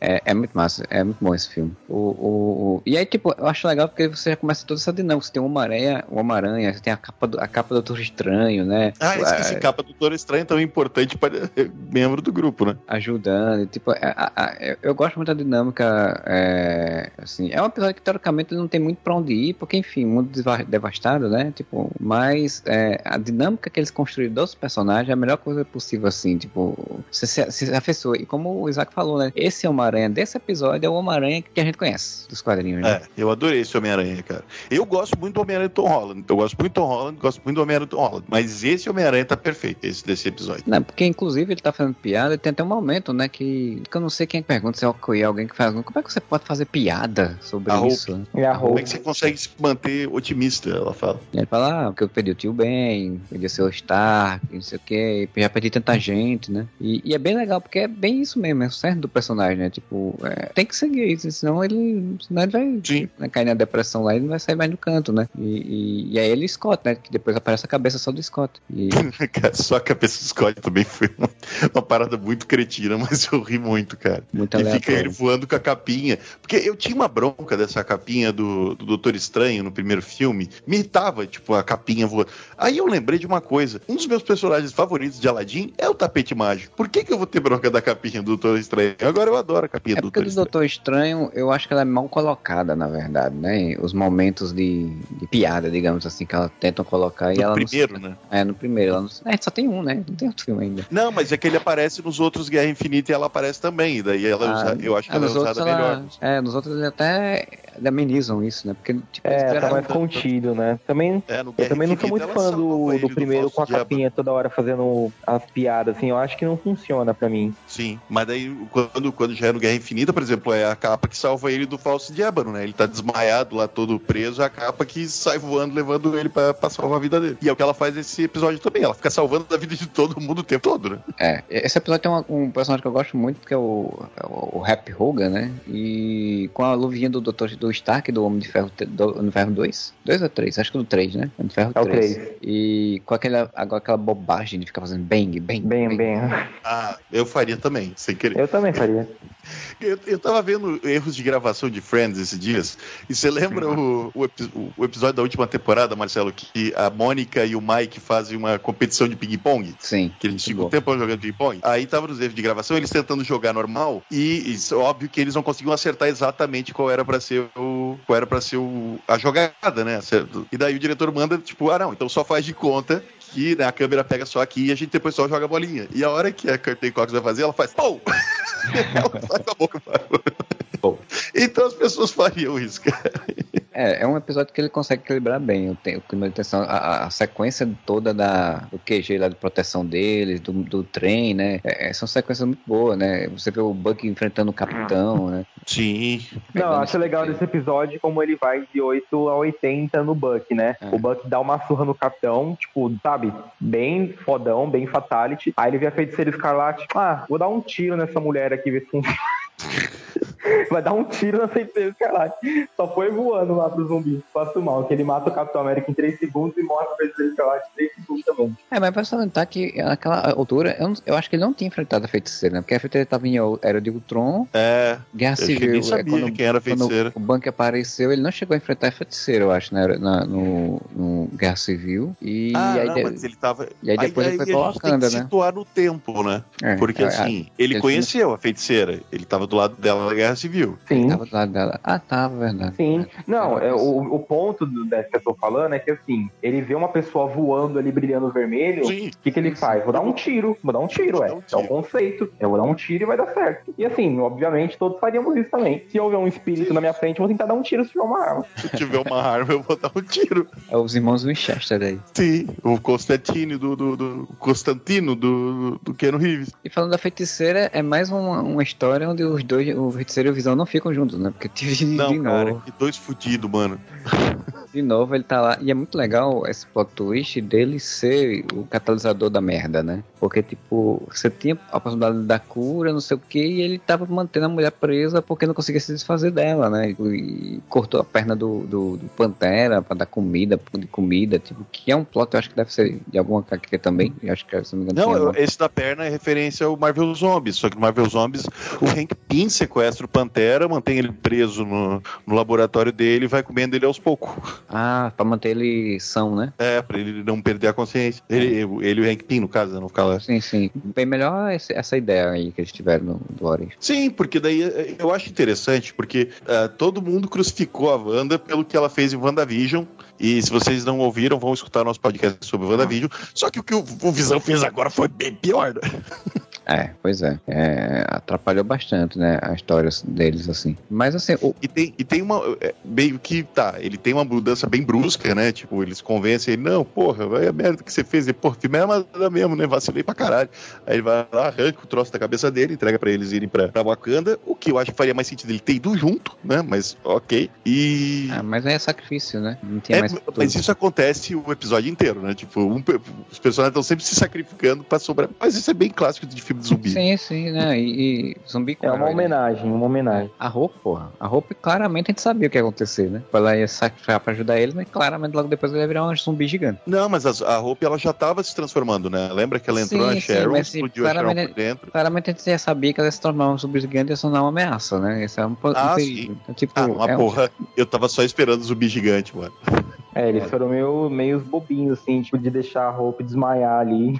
Gigante, né? É. Deveriam ter falado assim, ó, desativa aí, por favor. Não, beleza, passa a gente ali uma hora que tu chegar lá do outro lado, desliga o bagulho. Por favor, faça isso, urgente. Ah, uma coisa que eu achei legal é que, assim, os zumbis, eles não têm inteligência, eles são zumbi, zumbi clássico. Só que eu acho maneiro que eles usam instintivamente os poderes deles, né? Então, tipo, eles. Ah, o, o outro lá tá tirando flecha. Ah, então é inteligente. Não, isso tem no, no Jorge Romero, tem muito esse negócio de, tipo, o zumbi repetir as ações que ele fazia enquanto era vivo ainda. Só que não de uma forma racional e planejada. Ele simplesmente faz. E é isso que Então. acontece. Tipo, a feiticeira usando os poderes dela é, mano, vem cá, se eu posso te puxar com o meu poder, eu vou puxar. Ela não faz um plano, não, eu vou levitar todo mundo e aquele ali, eu vou... Não, ela puxa, joga. Então, o Tony Stark, se você tirasse as armaduras, ele ia construir instintivamente outras armaduras? Não, porque ele, ele tá só apertando um botãozinho ali que ele lembra que tem que apertar. Ah, então era só tirar ele da armadura. O difícil era isso. Ah, mas isso até no universo normal, né? No universo normal, a armadura não era ele era a armadura, né? Ah, depois que a armadura virou mágica, assim, né? É, Antes não ele era- tinha um trabalhinho, cara. O plot twist seria se a armadura se mostrasse que o Tony Stark já estava morto e ela era o Tony Stark. Esse seria o plot twist. Bom, esse episódio, como eu disse, ele é um filler, né? Então, assim, eu esse vai ser o único que eu não vou ranquear. Mas ele, ele é legal, ele é legal. É um episódio, assim, tipo de transição, é um fillerzão, então não tem por que ranquear. Mas dá pra assistir, dá pra rir e dá pra se, se divertir ali com finalmente Tio Ben sendo citado, porque finalmente temos o Homem-Aranha dos HQs ali sendo adaptado. É, dá até pra ter raiva quando o Thanos aparece zumbificado no final. Não, aquilo foi, pelo amor de Deus, aquilo foi uma Eu facada. não consigo nem, Marvel me não consigo traiu. nem entender direito em que momento ele teria sido zumbificado. Nem É. faz sentido, mas tudo bem. Essa é a grande, a grande discussão. Ele tava dentro do domo, ele tava fora do domo, ele chegou e foi mordido, né? Tipo, é a grande Se ele discussão. estava dentro do domo, ele não podia ter sido mordido lá dentro porque o Wakanda estava protegido. Pois é, e além disso, se a pele do Hulk não, com- não foi penetrada pelo mordida do zumbi, a de um eterno, do- como o Thanos, também não seria, né? Até porque ele saiu no palco o Hulk ali, o Hulk nem fez ele sangrar. Foi só tipo. É porque eles não iam levar isso pra frente mesmo? Então vamos terminar com o Thanos zumbi, né? Sim, é, é- é muito tipo, você é muita história de zumbi, né, na verdade, né? Porque Sim. tipo é muito você dá a esperança de uma cura, de resolver um negócio, aí você bota aquela cenazinha de, de que tudo vai dar merda. Tipo, tem um filme, qual foi? Eu tô tentando lembrar, tem um filme que a, a, a, o pessoal corre, sai, foge dos zumbis, é, é, a, bota a mãe a menininha dentro de uma barra, de um carro, de uma, um negocinho pra ir pro meio do mar, pra subir dos zumbis, e aí depois você descobre que tem um outro zumbi num barco, um negócio assim. Tipo, É, o é, Madrugada dos Mortos do Zack Snyder, que é o único é isso, né? do Zack Snyder Isso, que eu é gosto. isso, é é Aí ele- os sobreviventes chegam na ilha deserta que eles queriam chegar, que chega lá, tá pinhado de zumbi também na ilha deserta. Então foda É, é exatamente. É, isso é muito de história de zumbi também, né? Aí eles foram pelo argumento do Thanos, que era o grande problema do que, que estava vindo, né? Mas enfim, é isso aí. Então vamos pro próximo episódio, que é o, o famigerado E se que o Monger tivesse resgatado Tony Stark e fizesse a mesma coisa que fez no outro filme? Na É. verdade, é- é- esse filme é. E se o Killmonger tivesse um plano melhorzinho?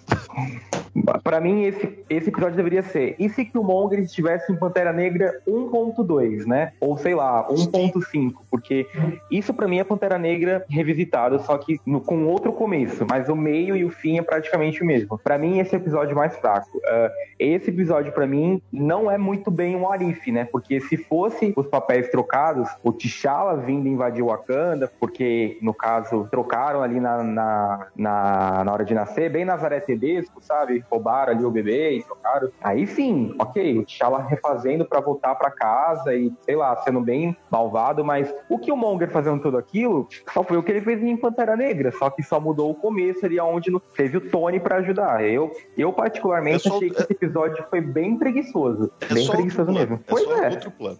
É, é só o, o plano dele antecipado e com escala maior, porque ele tinha mais condições de, de, de construção de material, de armas e tudo, né? Mas é basicamente a mesma ideia. Tanto que ele até chega do mesmo jeito em Wakanda, né? Com o corpo. Dá um tiro na cara do, do É. coitado. O, o, o Garra Sonic era um personagem tão bom, mataram. É, pois é. Mas assim, tem, tem uma coisa que eu, eu vi as pessoas também discutindo, é que como eles nerfaram, né, como a gente como se fala, o Tony Stark, né? Porque além de matar ele em todos os lugares, ainda botaram ele meio sendo meio burro, né? Tipo, mesmo o Tony Stark do antes do Homem, né, do Homem de Ferro 1, mesmo aquele que não ia, não sofrendo, aquela coisa toda, ele não seria tão ingênuo assim acreditar completamente num cara que ele acabou de conhecer, sabe? Assim, Ah, botou o cara de CEO da empresa dele, mano. é, não, não- é, é muito forçado, assim, é- é- é- esse, esse plot, né? E assim, é, o pessoal falou que a, a chance que tinha era dele ser, Tony Stark poderia ter sido um, um pouco mais tipo o que o T'Challa foi no episódio de Star-Lord, tipo, ele influenciar o Killmonger a mudar as, a- as, as suas ideias, né? Ah, É, Mas isso influenciar como? O Tony Stark era um pau no cu. Ele só deixou de ser pau no cu porque ele teve que se virar lá na caverna. Aí ele É, não teve que fazer isso e lá. continuou sendo pau no cu. sei lá, é, porque, assim, o Tony Stark no MCU é o símbolo dessa esperança, a pessoa que consegue modificar as coisas. Tipo, seria uma história muito mais interessante se ele se tivesse essa influência, porque, tipo, pelo título, é, e se o Killmonger tivesse resgatado o Tony Stark, é só, tipo, como ia ter acesso a dinheiro e só. É isso a resposta. É, É. tipo, Não, não, tem influência, não tem influência nenhuma dessa amizade, né? Eles perderam muita oportunidade de contar outra história, né? Tipo, Sim. ah, se o Killmonger tivesse. Ele podia ter feito. O plano dele podia ser todo contra o Stark, no caso, né? Tipo, tomar as coisas do Stark e no final ele virar um grande empresário, e daí ele planejar invadir Wakanda e terminar com um cliffhanger dele querendo invadir Wakanda. Mas daí acabou sendo a mesma coisa, como, como o Isaac falou. Tipo, a, a primeira parte do episódio dá muita impressão que vai ser um negócio bem diferente, e depois é só uma. a mesma coisa do Pantera Negra. Exatamente a mesma coisa do Pantera Negra. Pois é, eles não capricharam nesse episódio como capricharam, né, nos dois primeiros, da Capitã Carter e o do T'Challa Star-Lord, porque esse sim é a essência do Arif. E ou então aquele lá que o a Terra perde os heróis, e todo mundo vai morrendo, que é mais cartunesco, né? É mais HQ. Esse não tem nada disso, não, não tem nem o, a essência das HQs e nem é bem um Arif do MCU, né? Porque tem muita coisa ali que foi replicada. Parece que ele estava com preguiça mesmo de fazer. Ah, na minha concepção, na minha ideia, o Killmonger ele roubava tudo do Stark e ele né, começava a vender as armas para os outros países e aí de- depois ele se candidatava a presidente e depois ele se mostrava um tirano, sabe? Mas Sim. nem isso, pensaram. Foi muito, muito porco. É, eles começaram de forma bem diferente, depois eles caíram no mesmo, assim, foram pelo caminho mais fácil. Ah, tá, e daí o plano dele é de novo se infiltrar em Waka- Wakanda e de novo virar o Pantera Negra. É, foi só um tipo armador, uniforme, é, robôs Stark diferente pra vender bonequinho depois, provavelmente. Porque, né, só tem um visualzinho diferente, aí ele mata o Pantera Negra, aí acusa o Cal de ter matado, vai, vai pra Wakanda, faz a-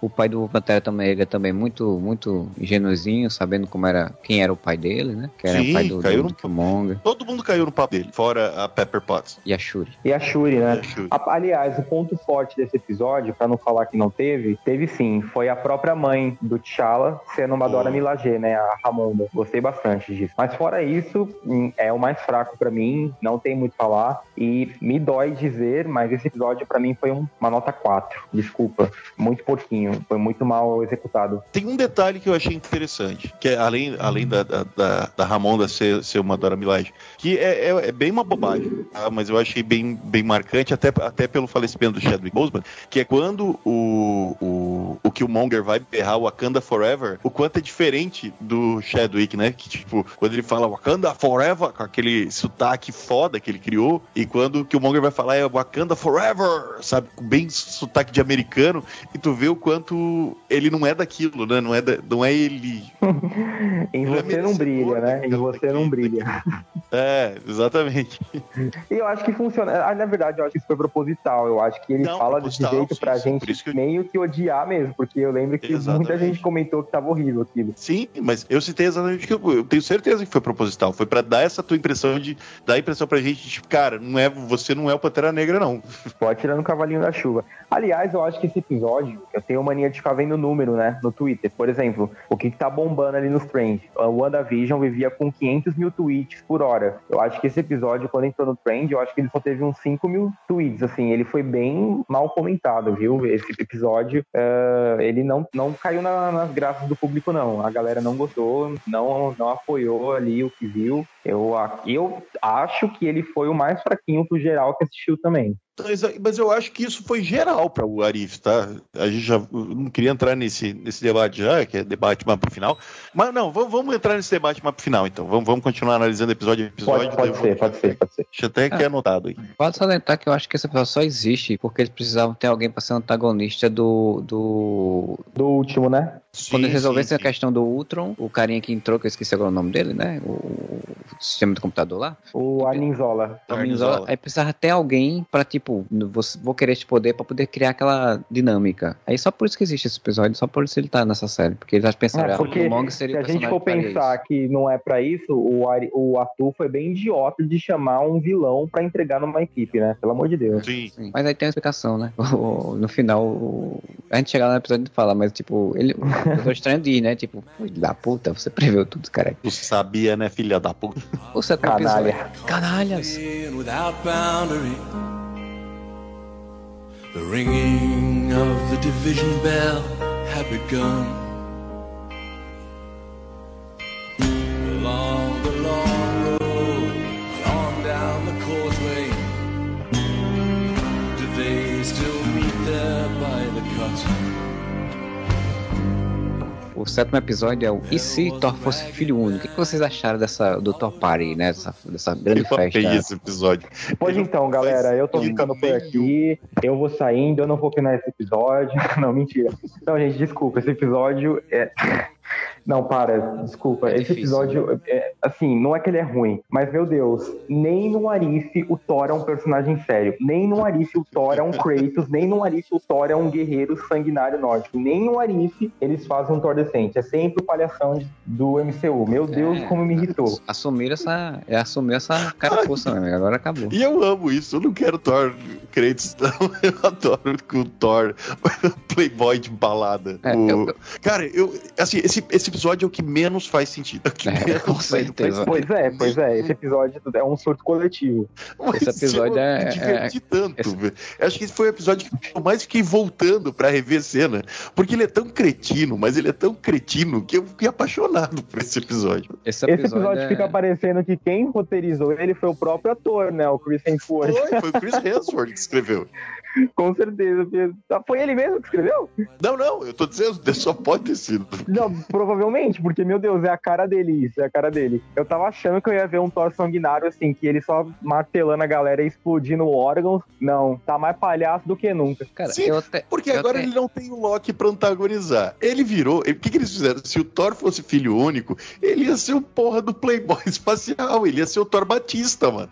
Não, isso, esse conceito, esse conceito eu acho legal, porque tipo, ele seria muito mimado, né? Tipo, seria o reizinho e tal. É a ideia de você, de realmente você pegar uma família real e cara, filho único, ele vai ser o que vai tocar a zoeira. O filhinho do os papai, né? pais- É, quando os pais não tiverem, ele vai tocar a zoeira. E aí eles pegaram, assim, só que tipo, eles foram pra um nível extra, extra- extra- gigantesco, assim, extracósmico disso, que eu digo, tem uma hora no episódio que eu digo, gente, acaba esse episódio, não aguento mais. Não, eu adorei. Eu adorei. Porque, tipo, não, cara, quando começou a aparecer todo gente, todos os tipos que não tem lógica nenhuma. Se tem uns outros episódios eu tava reclamando da falta de lógica de algumas coisas, nesse dizendo, como é que esse povo tá aí, cara? Como é que isso Ah, não, não, acontecendo? nesse eu desliguei. Esse eu simplesmente assim, ó, eu não vou me importar. tá, tá, o, o, o- o- tá todo mundo amantes ali, tá ligado? Tá o, o, o Drax festando, tá? Mano, o DJ da festa, o DJ da balada é o. é o, é o grão-mestre, cara. O grão. Não, esse episódio fica parecendo que você, no caso, tomou todas, sabe? Aí depois te deram, é, sei lá, um LSD. É muito, é muito estranho. Isso. É um se beber Esse não episódio é case, muito cara. estranho. Eles Tipo- partiram do princípio assim, ó. Se o Thor fosse filho único, mano, ele ia ter transformado a galáxia numa rave inteira que ninguém ia estar nem preocupado com, com invasão, com luta, com guerra. Ia Não, todo mundo só querer encher os cortes e tomar droga. Ele teria feito o que a a, a, a, a, a mulher lá, que eu esqueci o nome agora da personagem, esqueci, que é o, a, a cientista, né? Que é a, a, A dele, Foster? a Jane Foster. Jane Foster. A Jane Foster perguntou pra ele: Você explodiu aquela estrela lá, fazendo festa? Foi assim que aconteceu? Seria isso, ele saía explodindo o universo inteiro. Foi só fazendo festa. né? mas a Jane Foster, tipo, me incomoda. Cara, eles foram pra um viés da Jane Foster apaixonadinha, boba por ele, assim, que eu disse, cara, sei lá, a personagem já. Ah, tá, mas isso acontece igualzinho no primeiro. Aí não tem Não, que ser. sim, mas no é. primeiro ela fica apaixonadinha na primeira cena que ela veio. Sim, sim, mas cara, tipo, já foi, né, velho? Mais 10 mais 10 anos já, né, velho? Vamos- vamos- vamos- Sim, mas aí que tá. repetir. Eu, eu, eu não tô me importando porque esse episódio ele é tão cretino, mas tão cretino, que pra mim ele é o Arif tipo aquele que eu falei do Thor no- falando com o sotaque nordestino. É isso, esse É, mas tá, episódio. tá ligado que são os episódios mais odiados, né? Pelas pessoas aí Ah, que foda-se, me diverti pra caralho. o povo odeia esse episódio com um grau de, de raiva, velho. Porque, tipo, é um episódio que diz que não vai pra canto nenhum. E o pessoal, pessoalmente, tem raiva muito da resolução. Porque por ser a mãe dele, voltando, e ele. ele e ainda a Capitã Marvel passando pano, ajudando ele, né? Eu, tipo, Não, peraí, porque- mas diz, pode não fazer sentido com o resto do, do- de tudo que a gente viu. Dentro do episódio faz todo sentido. Ele é a porra do playboyzinho mimado. A única pessoa que ele vai ter medo é da mãe. Não, isso eu, então, eu, dentro dessa premissa eu concordo. Eu que- tô dizendo que o pessoal não gosta, mas dentro dessa premissa eu concordo, né? Mas pra mim, assim, eu acho que esse episódio, essa porra louquice toda e tal, mas pra mim, já valeu eu ter visto o Thor e a Capitã Marvel brigando. É isso. E o Howard Pato casando com a, É, a Darcy. Ser bem, com- Então, bem, aí- com- bem possível dar se casar realmente com o Potter. Ele ainda fala assim, olá, senhora Pato. É, é, Cara, é, é, é um episódio assim, ó, tipo, eles pegaram, vamos fazer o Se Beber Não Case da Marvel, e eles fizeram esse episódio. É isso. é, não tinha como fazer isso no cinema, né? Vamos fazer no. É. E eu adorei, agora, eu adorei o Loki é, Gigante de Gelo. Gigante de gelo. Adorei essa versão dele, assim, de tipo, gigantão, né, assumido o- o- a família, o sangue real dele lá e tal. Muito boa, E gostei ele bastante. chegando falando, Your son of a witch, pra, pro... Fazendo, fazendo perto do dedinho, né? Tipo, o dedinho. Sim. Agora eu tenho uma ressalva pra esse episódio, assim. Eu, eu, pra mim, esse episódio, ele não teve, assim, um sério ser um ponto alto, né? E nas HQs, a Jane Foster, ela é enfermeira, né? Ela não é cientista. Seria muito legal se no, nesse Warif, a Jane Foster fosse a enfermeira, né? Igual conheceu ele lá, nos anos 60, como Donald Blake, e fazer uma referência às HQs. Eu acho que perderam a mão colocando novamente. Eu acho que foi isso que o Marcelo não gostou. Ela é praticamente a mesma do 1. Não tem um Arif pra ela ali. Ela tá, continua a cientista apaixonada. Não, e eu acho que eles também. Pior ainda. É, eles pecaram um pouco nisso também. Também não gostei muito, não. Pior ainda porque ela, a Jane Foster, desse filme, ela sabe que aquela festa vai destruir o planeta, porque ela já, já descobriu isso. E ela meio que por depois, ah, porque ele, né, eu gosto dele, ele é muito foda, não sei o Ah, quê. não é só porque eu gosto dele, é porque é uma baita de uma festa, mano. Se eu chego naquela festa, o planeta vai explodir, foda-se. Me dá uma cerveja. É a festa do fim do mundo, né? Ah, não, gente, eu quero voltar atrás. Tem o quê? É um que eu, eu provavelmente vou reassistir em algum momento aí, quando tiver de volta. Eu quero voltar atrás, perdão, deixa eu, deixa eu voltar atrás aqui. Eu falei que não tinha um ponto alto. Teve sim, é que foi um episódio tão odiado, tão 880, que eu esqueci dessa cena. Mas é o ponto alto. Ponto alto pra mim, e é uma referência da HQ. A Maria Hill finalmente sendo diretora cuzona da SHIELD. Sim. Eu gostei muito disso, gostei muito disso. Manda a bomba aí. Mas a Capitã Marvel, ela que lute, ela tem que morrer. Ela Ela aguenta. morra, ela aguenta. Ela aguenta. Não, mas eu gostei também quando, quando eles ligam, né? Cara, que a, a Foster vai até lá, o planeta que tá fria, daí ela fala, nossa, esse fechado, elas, elas tomam. Eles fizeram muito o, o, a, a, o, o mundo asgardiano ser a sociedade, alta sociedade da Terra, né? Porque tá ela com as irmãs tomando chardonnay, porque ela ainda cita isso, e, e o, o Thor é a Narcisa Tamborindeg, né? Claramente, ele, se ele largasse um ai, ai que loucura no, no- na dublagem seria maneiríssimo, mas quando, quando ela vai chegar, que daí a, a Maria Hill fala, não, cancela o, o lançamento do- da bomba nuclear. Daí o Ossos Cruzados, que até então a gente não sabia que era o Ossos Cruzados, fala, porra, a gente nunca consegue detonar a bomba nuclear, mano, que saco.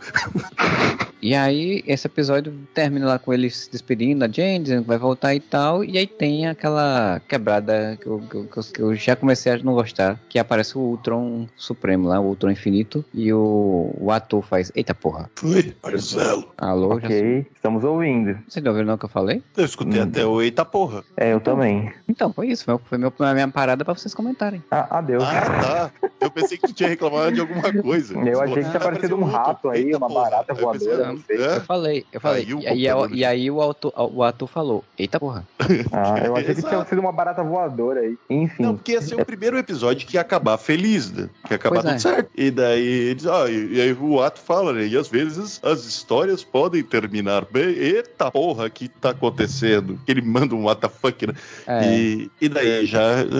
Esse episódio foi só para foi só de zoeira, claramente. Eles não tiveram a menor preocupação. Como é que o troço realmente influenciou? Foi tipo, ah, vamos fazer um zoado pra caralho aqui mesmo. E a, a única parte realmente relevante do episódio é a chegada do Ultron Supremo Maximin com toda a jo- joia, né? Agora, mas É. tem uma coisa que eu não entendi nesse episódio. Ah, o episódio acaba com o Tron Supremo chegando ali, né? Ele até mostra o rosto ali do Visão. Aí quando vai pro próximo, ele não tá mais. Ele deixou ali os Minions bater no Thor e foi embora? Ele não matou o Ah, não, universo? porque o- no próximo eles voltam, né? Eles explicam desde o começo. Não, Não. sim, não, sim. Quando ele- mas aí quando o ator né? vai buscar o Thor dessa realidade, Tá em Las Vegas. Né? ele tá em Las Vegas e o Tron Supremo, tipo, ele simplesmente falou assim, ah, tô indo vazando. E o que a gente tava sendo visto ali é que ele tava indo em universo e universo pra matar todo mundo.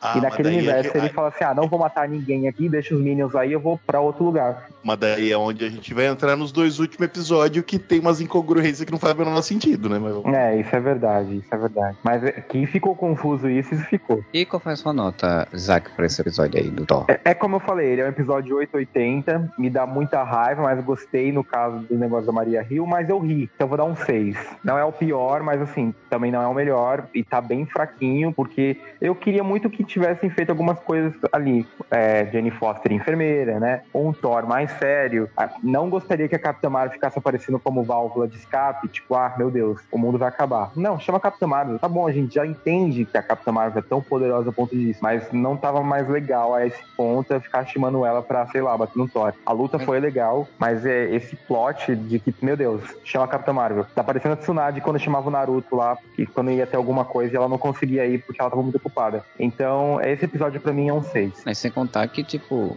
é, chama o Capitão Marvel e no final das contas não resolve de fato, né? Pois é, né? Mas Mas enfim. E aí tem o próximo episódio, episódio 8, e se o Tron tivesse vencido, que eu tenho que dizer que eu gostei do episódio praticamente todo até o final. Aí no final eu já não, não gostei do que aconteceu. Mas vamos falar. O que vocês acharam desse episódio? Cara, ele fez o que era de Ultron, se esperava de era de Ultron, né? Ao invés de ele fazer, o- fazer um continente, um, um país sair voando e cair, que é um plano idiota. Eu não odeio Era de Ultron, mas eu odeio o plano do Ultron e toda a parte que envolve o Ultron em Era de Ultron. E, mas aqui é o Ultron fazendo o que realmente você imagina que o Ultron faria, né, cara? Tipo, fazer o exército e tudo mais e conseguir É, o fazer o corpo. O que ele fez na Era de Ultron dos quadrinhos, né? Tipo, na Era de, Era de Ultron, o Sim. filme, Não, o título vem no quadrinho, não- e no quadrinho acontece Dá isso. pra entender que não daria pra fazer igual nos quadrinhos, porque eles não podiam, tipo, destruir o mundo no episódio do, do- no filme do Ultron, né? Mas não precisava ser tão idiota também. É, o- o- nesse filme, a única coisa que eu não nesse episódio do Arif, a única coisa que eu não, assim, que me incomoda é, do geral, é que aquilo que eu tava falando, das premissas, eles mostravam as premissas, o, o, o que mudou. Nesse filme, eu não entendi muito bem, eu acho que não tem, nesse, nesse episódio do Arif, é, tipo, o Ultron conseguiu vencer, conseguiu botar o corpo, a mente dele pro corpo do Visão, e foi isso. E tipo, mas por quê? O que aconteceu que fez ele conseguir? não, eles não explicam. A única ideia é, no filme do Era de Ultron, os Vingadores conseguem recuperar Não, o corpo do no- Ultron, né? A, Até, a tipo, mudança no filme da Era de Ultron é porque a cientista que estava ajudando ele trai ele. É, no último minuto impede da consciência ser passada completamente por visão. E aí nesse, nesse, tem- nesse tempinho é, dá o tempo dos Vingadores chegarem e pegarem o corpo e aí começa a perseguição, né? E, e, e, e aí tipo, só que eu tipo, imaginei o que foi. A cientista morreu, a cientista não tava lá, a cientista não traiu, sabe? Esse, essa, essa é, foi giradinha. isso, sei lá.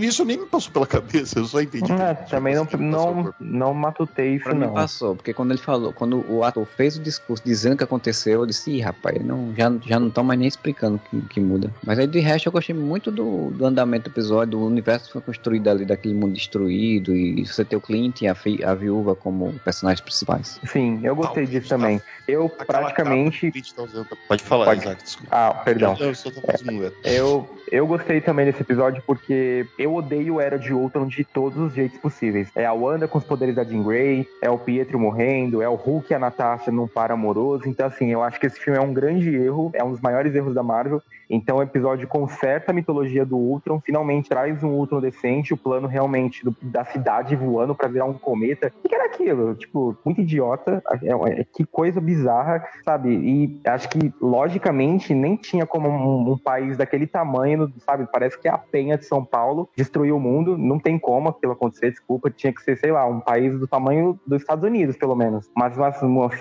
que era um bairro aqui de São Paulo, não, não ia rolar. Então eu acredito que o episódio ele é muito melhorado. Ele finalmente traz é, o Ultron mesmo como vilão. Inclusive, acho que o Ultron ali, né, nesses dois episódios finais, foi melhor do que, sei lá, quase todos os vilões do MCU. E o ritmo dele é muito bom. O que eu mais gosto nesse episódio é que finalmente, né, eles não focam em, sei lá, Capitão América, Homem de Ferro, Thor e Hulk. Eles foca, foca em Clint e Natasha. E mostra que eles são mais humanizados. O mundo tá acabado e o Clint tá com uma depressão ali e a viúva tá segurando as pontas, mas também tá quase desistindo. E tem esse essa dualidade, assim. É, o Clint é humano, mas ele não quer mais lutar. O Atu não é humano, mas ele acredita na esperança dos humanos. Pra mim, é, é- é- foi ótimo. É muito bom mesmo. E tem um dos momentos mais legais que é pega a pasta, porra. Pega a pasta, caralho. Aham. Pega. Ai, meu caralho, tá teu lado, filha da puta. Isso é muito bom. Mas, não, é, toda essa parte eu gosto. Eu, eu vou apontar bem chatamente o que eu acho que não é um ruim, mas é o grande problema de quando você está trabalhando com animação, que é a falta de limite, né? E daí isso cria alguns problemas. Eu vou, eu vou fazer uma comparação injusta, mas uma comparação. Vocês lembram em Heroes, quando o, o Peter Petrelli, o, o poder do Peter Petrelli era muito roubado, né? Ele chegando perto de uma pessoa, ele roubava o poder dela pra sempre. Ele ganhava, né? Era só ele chegar perto de alguém ele ganhava o poder. E daí ele ficou tão overpower que chegou uma hora que você não tinha muito o que fazer com ele, porque ele podia fazer qualquer coisa. É o que aconteceu com o Ultron nesse episódio, tá ligado? Ele vai crescendo e os poderes dele vão crescendo de uma forma tão absurda que isso vai reverberar no último episódio, daí eu vou falar sobre isso. Outro problema pra mim é, por mais que tenha sido uma cena pra ser engraçada, eu acredito, eu achei meio ah, paia, que é quando o Thanos aparece e o,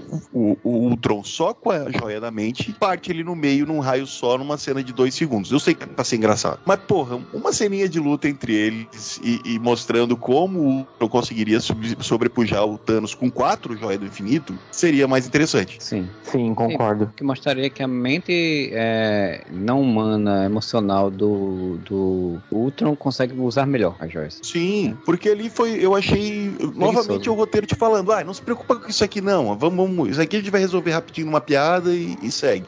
É. E assim, aquele. Ele tava com a joia da mente, né? Aquele raio que saiu ali da joia da mente deveria ser alguma coisa metafísica pra afetar a mente da pessoa. Não algo, no caso, físico que cortasse um ser tão poderoso ao meio, assim. Se fosse um raio da joia do poder, ok. Mas, pô, a joia da mente soltar um raio que corta a pessoa no meio, eu achei aquela cena meio surreal, desconexa. E ainda, Até- ainda, até- e ainda até chamou. soltar raio é meio canônico que solta raio, né? Porque, tipo, lá no Guerra Civil ele atira, ele acerta o máquina de combate sem querer com aquilo, mas, tipo, ele não rachou a máquina de combate no meio, né, cara? É como se fosse um laser, assim. Ali, É, como sim. se fosse um. É, mostra que o Visão era burro também, né? Que ele não fez isso, né? Ficou, em vez de atirar. Ou mostra que os roteiristas só não tiveram preguiça de pensar em como fazer isso, né? É. E daí até falaram, ah, não, mas é por causa de tempo, não sei o quê. Pô, por causa de tempo, mano. A luta entre o, o, o Ultron e o Vigia, que é muito legal, ela dura vários minutos. Tirasse um minuto dessa luta e botasse ele lutando com o Thanos, né? Sim, sim. É, realmente a luta com o Vigia é muito foda, inclusive com referência ao Galactus e tudo, né? E, Sim. e- É, daí, daí onde eu vou pra overpowerização do bagulho. E daí vai o problema que você citou, Isaac, em relação ao Thor. Ah, tá, ele foi no universo do Thor baladeiro, deixou os Minions ali, os robozinhos, e foi embora. Porque ali, depois que ele já tava com todas as joias, ele já tava com todas as joias quando ele chega no universo do, do Thor, mano, ele tava engolindo galáxia, sabe? Tipo, ele tava, tipo, ah, pô, engolindo uma galáxia inteira. Por que, que ele ainda tava usando o robozinho pra ir de lugar em lugar, sabe? Tipo, é, é, é essas incongruências que eles deixam o cara tão poderoso que daí não faz sentido as outras atitudes dele, né? Ele tá fazendo só de zoeira, indo com um monte de robô explodindo por um. Cara, ele chegava num planeta, apontava o dedo, explodia a porra do planeta. Ele fez isso com uns andares, se não me engano. Sim. Por que, que aqui na Terra, aí ele vinha com toda a calma do mundo, ah, não, agora eu vou explodir, vou explodir prédio por prédio, tá ligado? Ah, porque Não, a isso Terra, foi realmente muito ruim mesmo. porque a Terra é o planeta natal dele, aí ele fica sentimental. Então é, é só porque quando eles exageram muito no poder do personagem, você tem que ter uma justificativa pra ele não usar. O Dr. Manhattan, sabe? Quando é só porque ele vai usar às vezes, mas não vai usar às vezes, é tipo quando o roteiro quer que ele use, né? Sim, sim, é verdade. O Dr. Manhattan, por exemplo, o Alamo foi inteligente que a grande criptonita do Dr. Manhattan é saber de tudo. Então ele sabe o que vai acontecer e sabe o que ele precisa usar, o que ele não precisa usar, né? E aí você meio que limita o uso das coisas. Mas eu, Porque ele já tá tão. é, né? A gente fez um podcast inteiro sobre, do, do- é, sobre o Watchmen, mas que ele já tá tão acima da humanidade que ele já não se importa, ele também não vai, sabe? Tipo, ele não quer explodir o mundo, né? Ele, Isso, não vai- ele quer fazer as coisas dele. Mas o Thanos tem. O Thanos, o Ultron tem um objetivo: acabar com toda a vida. Mano, era só. só aprender chegar e era só estalar o instalar dedo, né? dedo, Exato. Mas aí vai é- mostrando ele, com, ele fazendo coisas de nível de poder muito diferentes. Quando ele vira o Galactus lá, incluindo uma galáxia. Aí depois ele tem que ir num planeta e, sei lá, entrar no núcleo do planeta pra explodir o planeta. Por que que tem... Qual é, qual é o, o, o, o, método que ele usa? Outra incongruência, quando no, episódio, no, outro, no último episódio eles tentam destruir a joia dele, eles falam ah, que a joia ah, só pode, eh, não pode destruir porque foi planejado para destruir joias específicas daquele mundo deles e essas joias não são específicas do, do mundo dele. Então, teoricamente, as joias dele não deviam funcionar do mesmo jeito, né? Não, mas foi o Isaac. Tu levantou essa questão no começo do podcast, não levantou, Isaac? Sim, sim, sim, sim. Foi eu. E até agora eu não entendi também. Então, o showrunner da série, não sei se foi o showrunner, acho que foi o showrunner, foi o, o- o Kevin Feige. Ele deu, tu falou, né? Ele deve ter dado uma explicação esfarrapada. Claro que eles deram uma explicação esfarrapada, né? O, show, o showrunner foi justificar por que que as joias... Ele falou, não, realmente, as joias, elas não funcionam em outro universo. Só que aquelas joias, elas estavam alimentando o Ultron que é daquele universo. Então, entendeu a justificativa palha que eles deram? Tipo, Como assim? Tá alimentando o Ultron? que é daquele não é que elas universo? estavam funcionando, é, elas não estavam funcionando em outros universos. Elas estavam alimentando um robô que foi criado no seu universo original. Então, quando ele sai, ele que tem o poder, não são as joias. Foi essa a explicação idiota que ele deu, tá? Porque ele não tinha pensado nisso antes de fazer o episódio, obviamente. E teve que inventar uma desculpa. Ah, tá, ele absorveu o poder das joias e aí o poder virou dele, e não das joias. Mas- Exatamente. Ah, pelo amor de Deus. É, deve ser mesmo, sim, né? Com certeza. Não, não, essa foi ruim, hein? Meu Deus do céu. É, Cara, assim, foi muito ruim. Eu li, eu não acreditei quando eu li essa reportagem. Eu disse, ah, mano, melhor ficasse quieto. Eu disse assim, não, funciona em qualquer universo, foda-se. Aqui é diferente dos quadrinhos. É, ok, né? Esse- esse- E daí? é, é- é tipo, isso é magia, não precisa pensar, já dizia o Joey Quesada. Sim. Mas, tipo, a luta entre. Eu gosto muito de quando. O, porque o, o, se pensar o ato é um cara meio esquizofrênico também, né? Porque a gente tá assistindo o episódio, na verdade, ele tá falando em tempo real aquilo, né? Ele tá sozinho sentado no quarto dele, ele falando. É, ele tá narrando. Isso É. aí, rapaziada. Haja Faustão. coração, isso aí. É o Faustão, é que tá pegando fogo, bicho. E, e daí, mas eu gosto da cena em que, tipo, acaba tudo e ele fica falando. Então aí, ó, ó a merda que esse robô fez aí. Que foda, né? Aí o outro, opa, quem é que tá falando aí? Ele, eita caralho. A cara, é muito legal a animação, que é a cara que bota, né, tipo, dele. Eita porra, o cara ouviu, né? Aí, caralho. Aham. É, e o bicho vem. Aí, eu, eu achei muito, eu achei muito legal a concepção que eles fizeram do local que o ator tá, né? Porque, tipo, é, é, ele tá como se fosse num- uma televisão de fato de, espelhada, né? Que, tipo, tá um corredorzinho ali com um Tá ele é o Thiago Leifert ali. É. e- e o Eu fiquei pensando, será que esse corredor é dentro daquelas linhas de energia que quando o Kang morre ela fica, tipo, indo pra todos os lados? Que é a mesma cor, né? É, o, vórticezinho que, de corredor realmente é a mesma cor que aparece lá em Loki, né? Do, do- das passagens, né? Aham, aqueles raiozinhos. É, Pode é, ser é porque- dentro daquilo, né? É porque assim, essa coisa confusa, né? Se, se tudo, é, tudo é uma coisa só, então, tipo, não existia multiverso até o Kang ser morto, e aí ramificou e começou a ter multiverso de novo. E aí então foi aí que surgiu o Atu, e aí, aí, o Atu surgiu no meio dessa uma, uma necessidade do multiverso, né? É, eu acho que até então, até sair a segunda temporada de Loki, eu acho que isso aí deveria nem ser pensado, porque eu acho que eles nem souberam o que tava fazendo. Ah, pra certo. mim, Loki, todo mundo tava drogado, escreveu o roteiro e falou, vamos filmar que Tom Hiddleston tá sóbrio. Porque essa série, pra mim, não faz sentido algumas coisas. Então, eu vou esperar a segunda temporada pra ver se arrumam, né? Mas tirando toda essa coisa das incongruências da- do- dos dois últimos episódios de What If, eu acho muito legal o- essa, essa dinâmica de ação, de luta, de, da- dos planos, das coisas que ele Quando tem que fazer. o, o Vigia Super Saiyajin, que é a É. armadura do Zodíaco. É, sim, sim. Ele, ele, ele, digi- ele digievolui, né? que evolui. Não, e daí, aí é que tá. Quando acabou esse episódio, aí eu pensei, ah tá, então agora vai ter os Vingadores do Multiverso, né? Aí ele vai lá e ele, ele puxa a Capitã Carter, o, Pan- o T'Challa, o Pantera Negra do Killmonger, né? O, a, a Gamora, que a gente não tinha visto, né? O, epi- o episódio da Gamora que, que não, não passou, foi cortado. A, a, quem mais que ele chama? Ah, a, a galerinha ali O Thor e o Doutor o Thor Estranho. Faladeiro. Ah, e o Doutor Estranho Supremo. Beleza. E daí eu fiquei pensando, mano, esse bicho tava engolindo galáxia. O que que esse Banzerroela vai fazer? Sabe, tipo, aí que é o grande problema de você ter esse personagem mega overpower, porque daí você tem que usar o-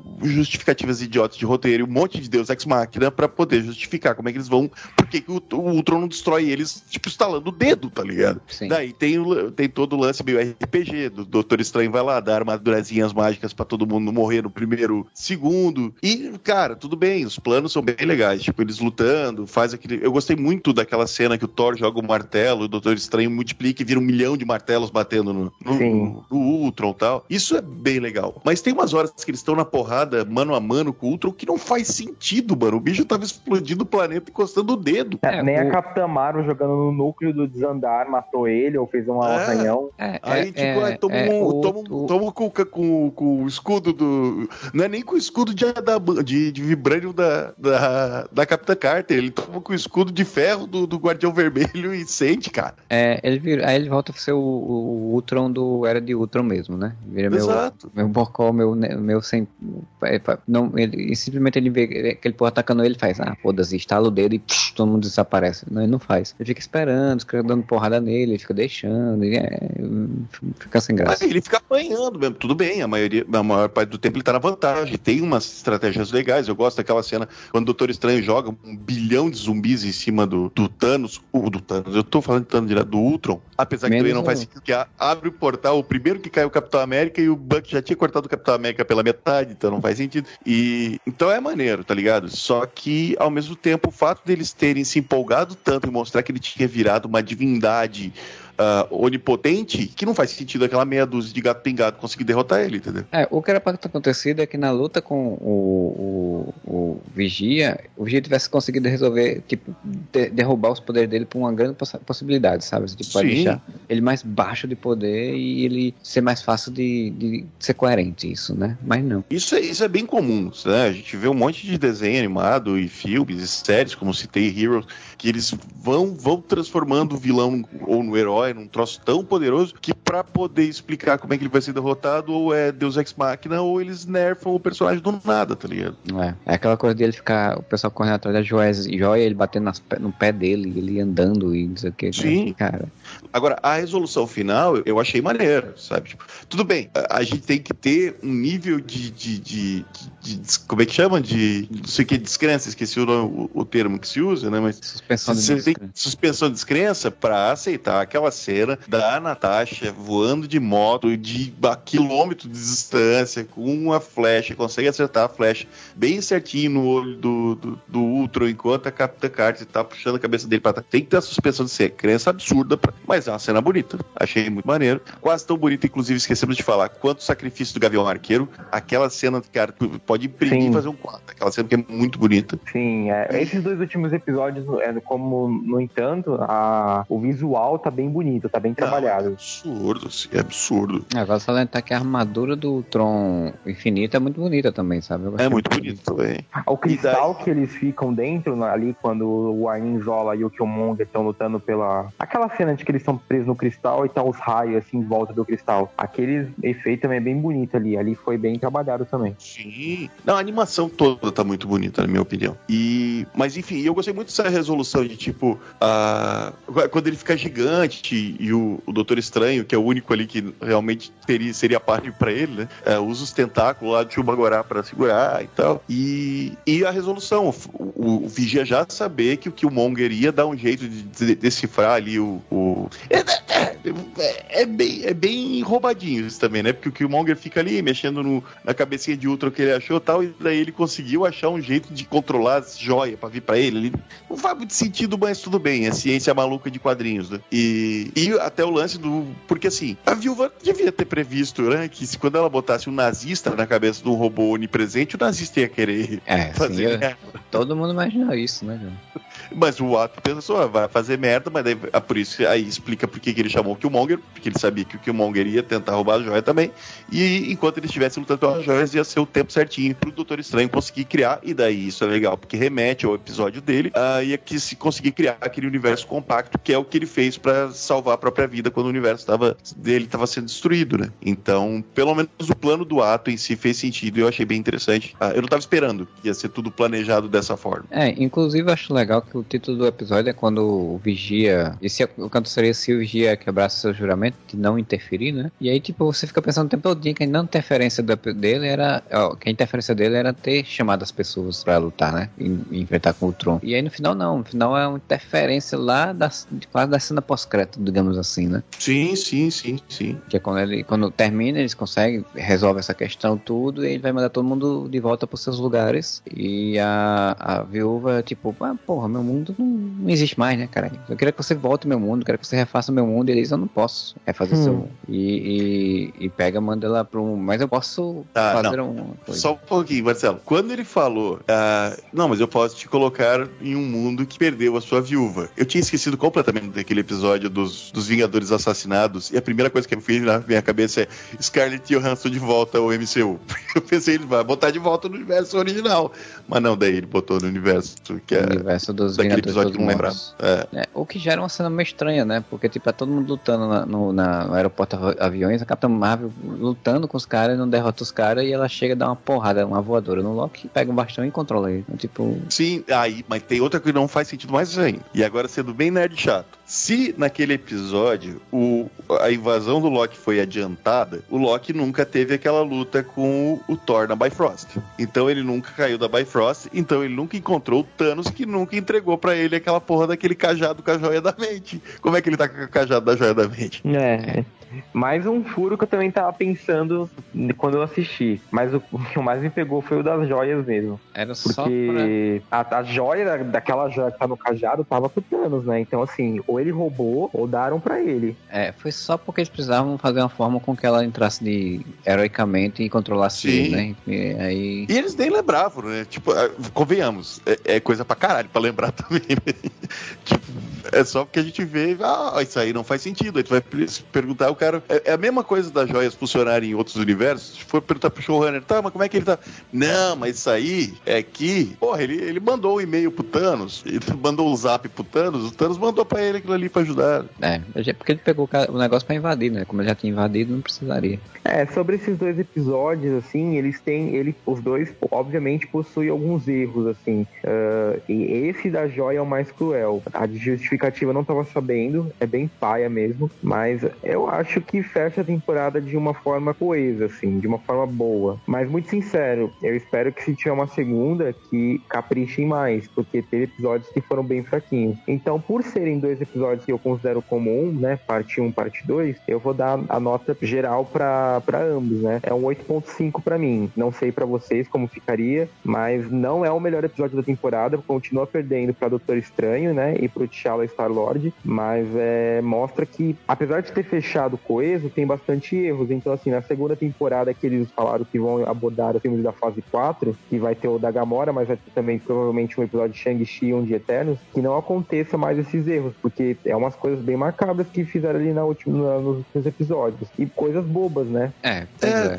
É, eu- acho que é até um, um erro bem comum esse lance, sabe? Principalmente se você tá falando de animação. Que daí você não tem limite, né? Em cinema você tem um limite tan- tanto visual, porque não, né, quando você tá vendo um negócio live action, você não aceita tudo, quanto orçamentário. E ali eles podiam fazer qualquer coisa. Então, pô, por que não fazer o Ultron comendo uma galáxia? Porque na cena seguinte ele não vai comer a outra. Então, o que, que justifica? Mas justifica só o roteiro não quer, né? E, e ma- mais em suma, assim, eu achei dois episódios muito legais de assistir. Isso não tem a menor dúvida de falar, sabe? Eu acho que é um final bem digno pra temporada. Eu acho final bem digno e Sim, bem, sim. bem épico, né? Isso não tem É assim. o menor questionamento. É Assim, eu tenho um- um- uma opinião misturada em relação a isso, um mixed feelings que falam, né? Porque assim, eu, na minha concepção, o Arif tem que ser só histórias solo fechadas e não tem uma mega saga dentro da, da, minissérie, né? É, e, e aí fazer essas conexões todas. Mas como eles resolveram fazer, é realmente esse episódio ele funciona, ele fecha bem, ele funciona, ele junta as pontas das coisas que eles tinham deixado e tal. Tudo bem, aí dá pra entender. Não é o que eu gostaria de ter visto, porque eu não acho que é necessário. E assim, eu acho um episódio, são dois episódios que são muito bonitos visualmente, tem muita acendeação legal e tal, mas essa história em si não me é muito interessante, assim. É, é, é, e aí eu, eu, tenho, eu não, gosto tanto, assim, desses episódios, não. Mas eu entendeu? Eu espero que na segunda, eu gostaria muito da segunda temporada eles fossem por outro caminho, não nessa caminho de querer conectar as coisas, porque eu sei que é da Marvel, né, do MCU, conectar as coisas. E- mas, Esse pô, barco já zarpou, Marcelo. É, Esse eu barco já zarpou, né? Eu sei, mas, cara, é a oportunidade de você fazer outras coisas, né? Aquilo que a gente tava falando de, de ousadia, né? No início do, do episódio. É. A oportunidade de você fazer outras coisas, experimentar outras coisas. Então, continuar É. a mesma coisa sempre é um saco. Pois é, a gente já entende que o Arif é do MCU e a gente já tá acostumado com 10 anos de MCU. Não tem por que tudo ter que ser conectado. Faz história separada, sabe? Ma- ma- Eu Mas sabe acho que- que isso seria até mais inovador. Totalmente, concordo, mas eu concordo totalmente com vocês. O que eu penso é que exatamente faltou a ousadia de, a, a- sei lá, se Kevin Feige ou, ou a Disney ou quem quer que seja, ficou com medo de tipo, ah, cara, a galera tá tão acostumada que tudo tem que ser interligado que se a gente fizer um negócio one shot cada episódio, antologia mesmo, a galera não vai dar muita importância. E de certa forma, infelizmente, isso aconteceu, porque não sei se é impressão minha ou se vocês tiveram a mesma impressão, que o Arif teve muito menos repercussão que WandaVision, Falcão e Soldado Invernal e Loki. Teve sim. Muito Teve, menos. Teve, teve sim, teve mesmo. E daí você vai ver, e daí eu, eu faço a, a minha pesquisa pessoal, né, com meus amigos civis, e, e a maioria dos meus amigos civis, que acompanharam todas as séries da Marvel, todos os filmes, foram ver Shang-Chi, Viúva Negra, pagaram 70 conto pra ver Viúva Negra no Disney Plus, Tá doido. não assistiram o Arif. E daí quando tu vai perguntar por quê, ah, não sei, é desenho, né? Então eu tive muita essa impressão de que, porque a, a Marvel ela virou um, um produto não mais de nicho, né? Ela não é pra quem gosta de quadrinhos, ela é pra todo mundo. Hoje em dia Pra todo, todo mundo mundo, assiste sim. Marvel. E eu tenho a impressão que o Arif, por ser uma animação, as pessoas não levaram a sério ou não, não demonstraram tanto interesse de assistir. Eu não sei se é impressão minha ou se vocês tiveram essa mesma impressão. Não, eu Mas- concordo. Eu, eu vi, no caso, pelos meus seguidores ali, né, no Twitter, que muita gente comentava WandaVision, Loki, o Dado é, Invernal e o Falcão.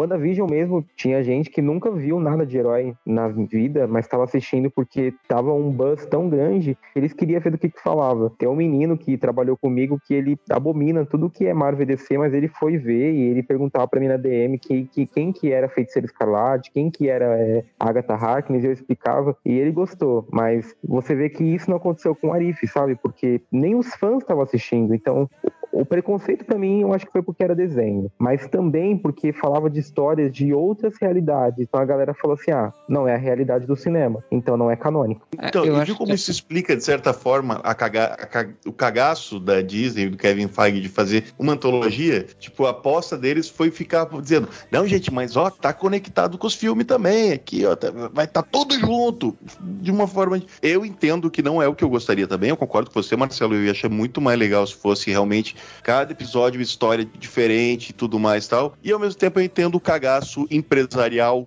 deles não fazerem isso. Eu acho que a segunda temporada pode ser que tenha mais gente se eles e se Doutor Estranho, por exemplo, aparecer algum personagem de What If, né? Tipo, a gente Ca- Capitã Carta, por exemplo, porque você tem uma coisa que você vai ver no filme e vai dizer, ah, então existe, aquilo ali tem conexão com isso, então vou ver aquilo, né? Pode ser que rolou isso também, tipo, que o What If veio meio que tipo, tem isso aqui, aí aí isso aqui é conectado com alguma coisa, é, é uma história aí alternativa aí. Aí, ah, então não preciso assistir isso necessariamente, sabe? Então acho que pode ser que role isso também. É, não, mas indiscutivelmente eu acho que é, apesar de ser uma, eu achei uma série muito melhor que Loki, mas a repercussão muito, muito inferior, muito inferior assim. Principalmente que Loki, né? Porque Loki também tinha um buzz desgraçado por causa do Tom Hiddleston, por causa porque o personagem é muito querido.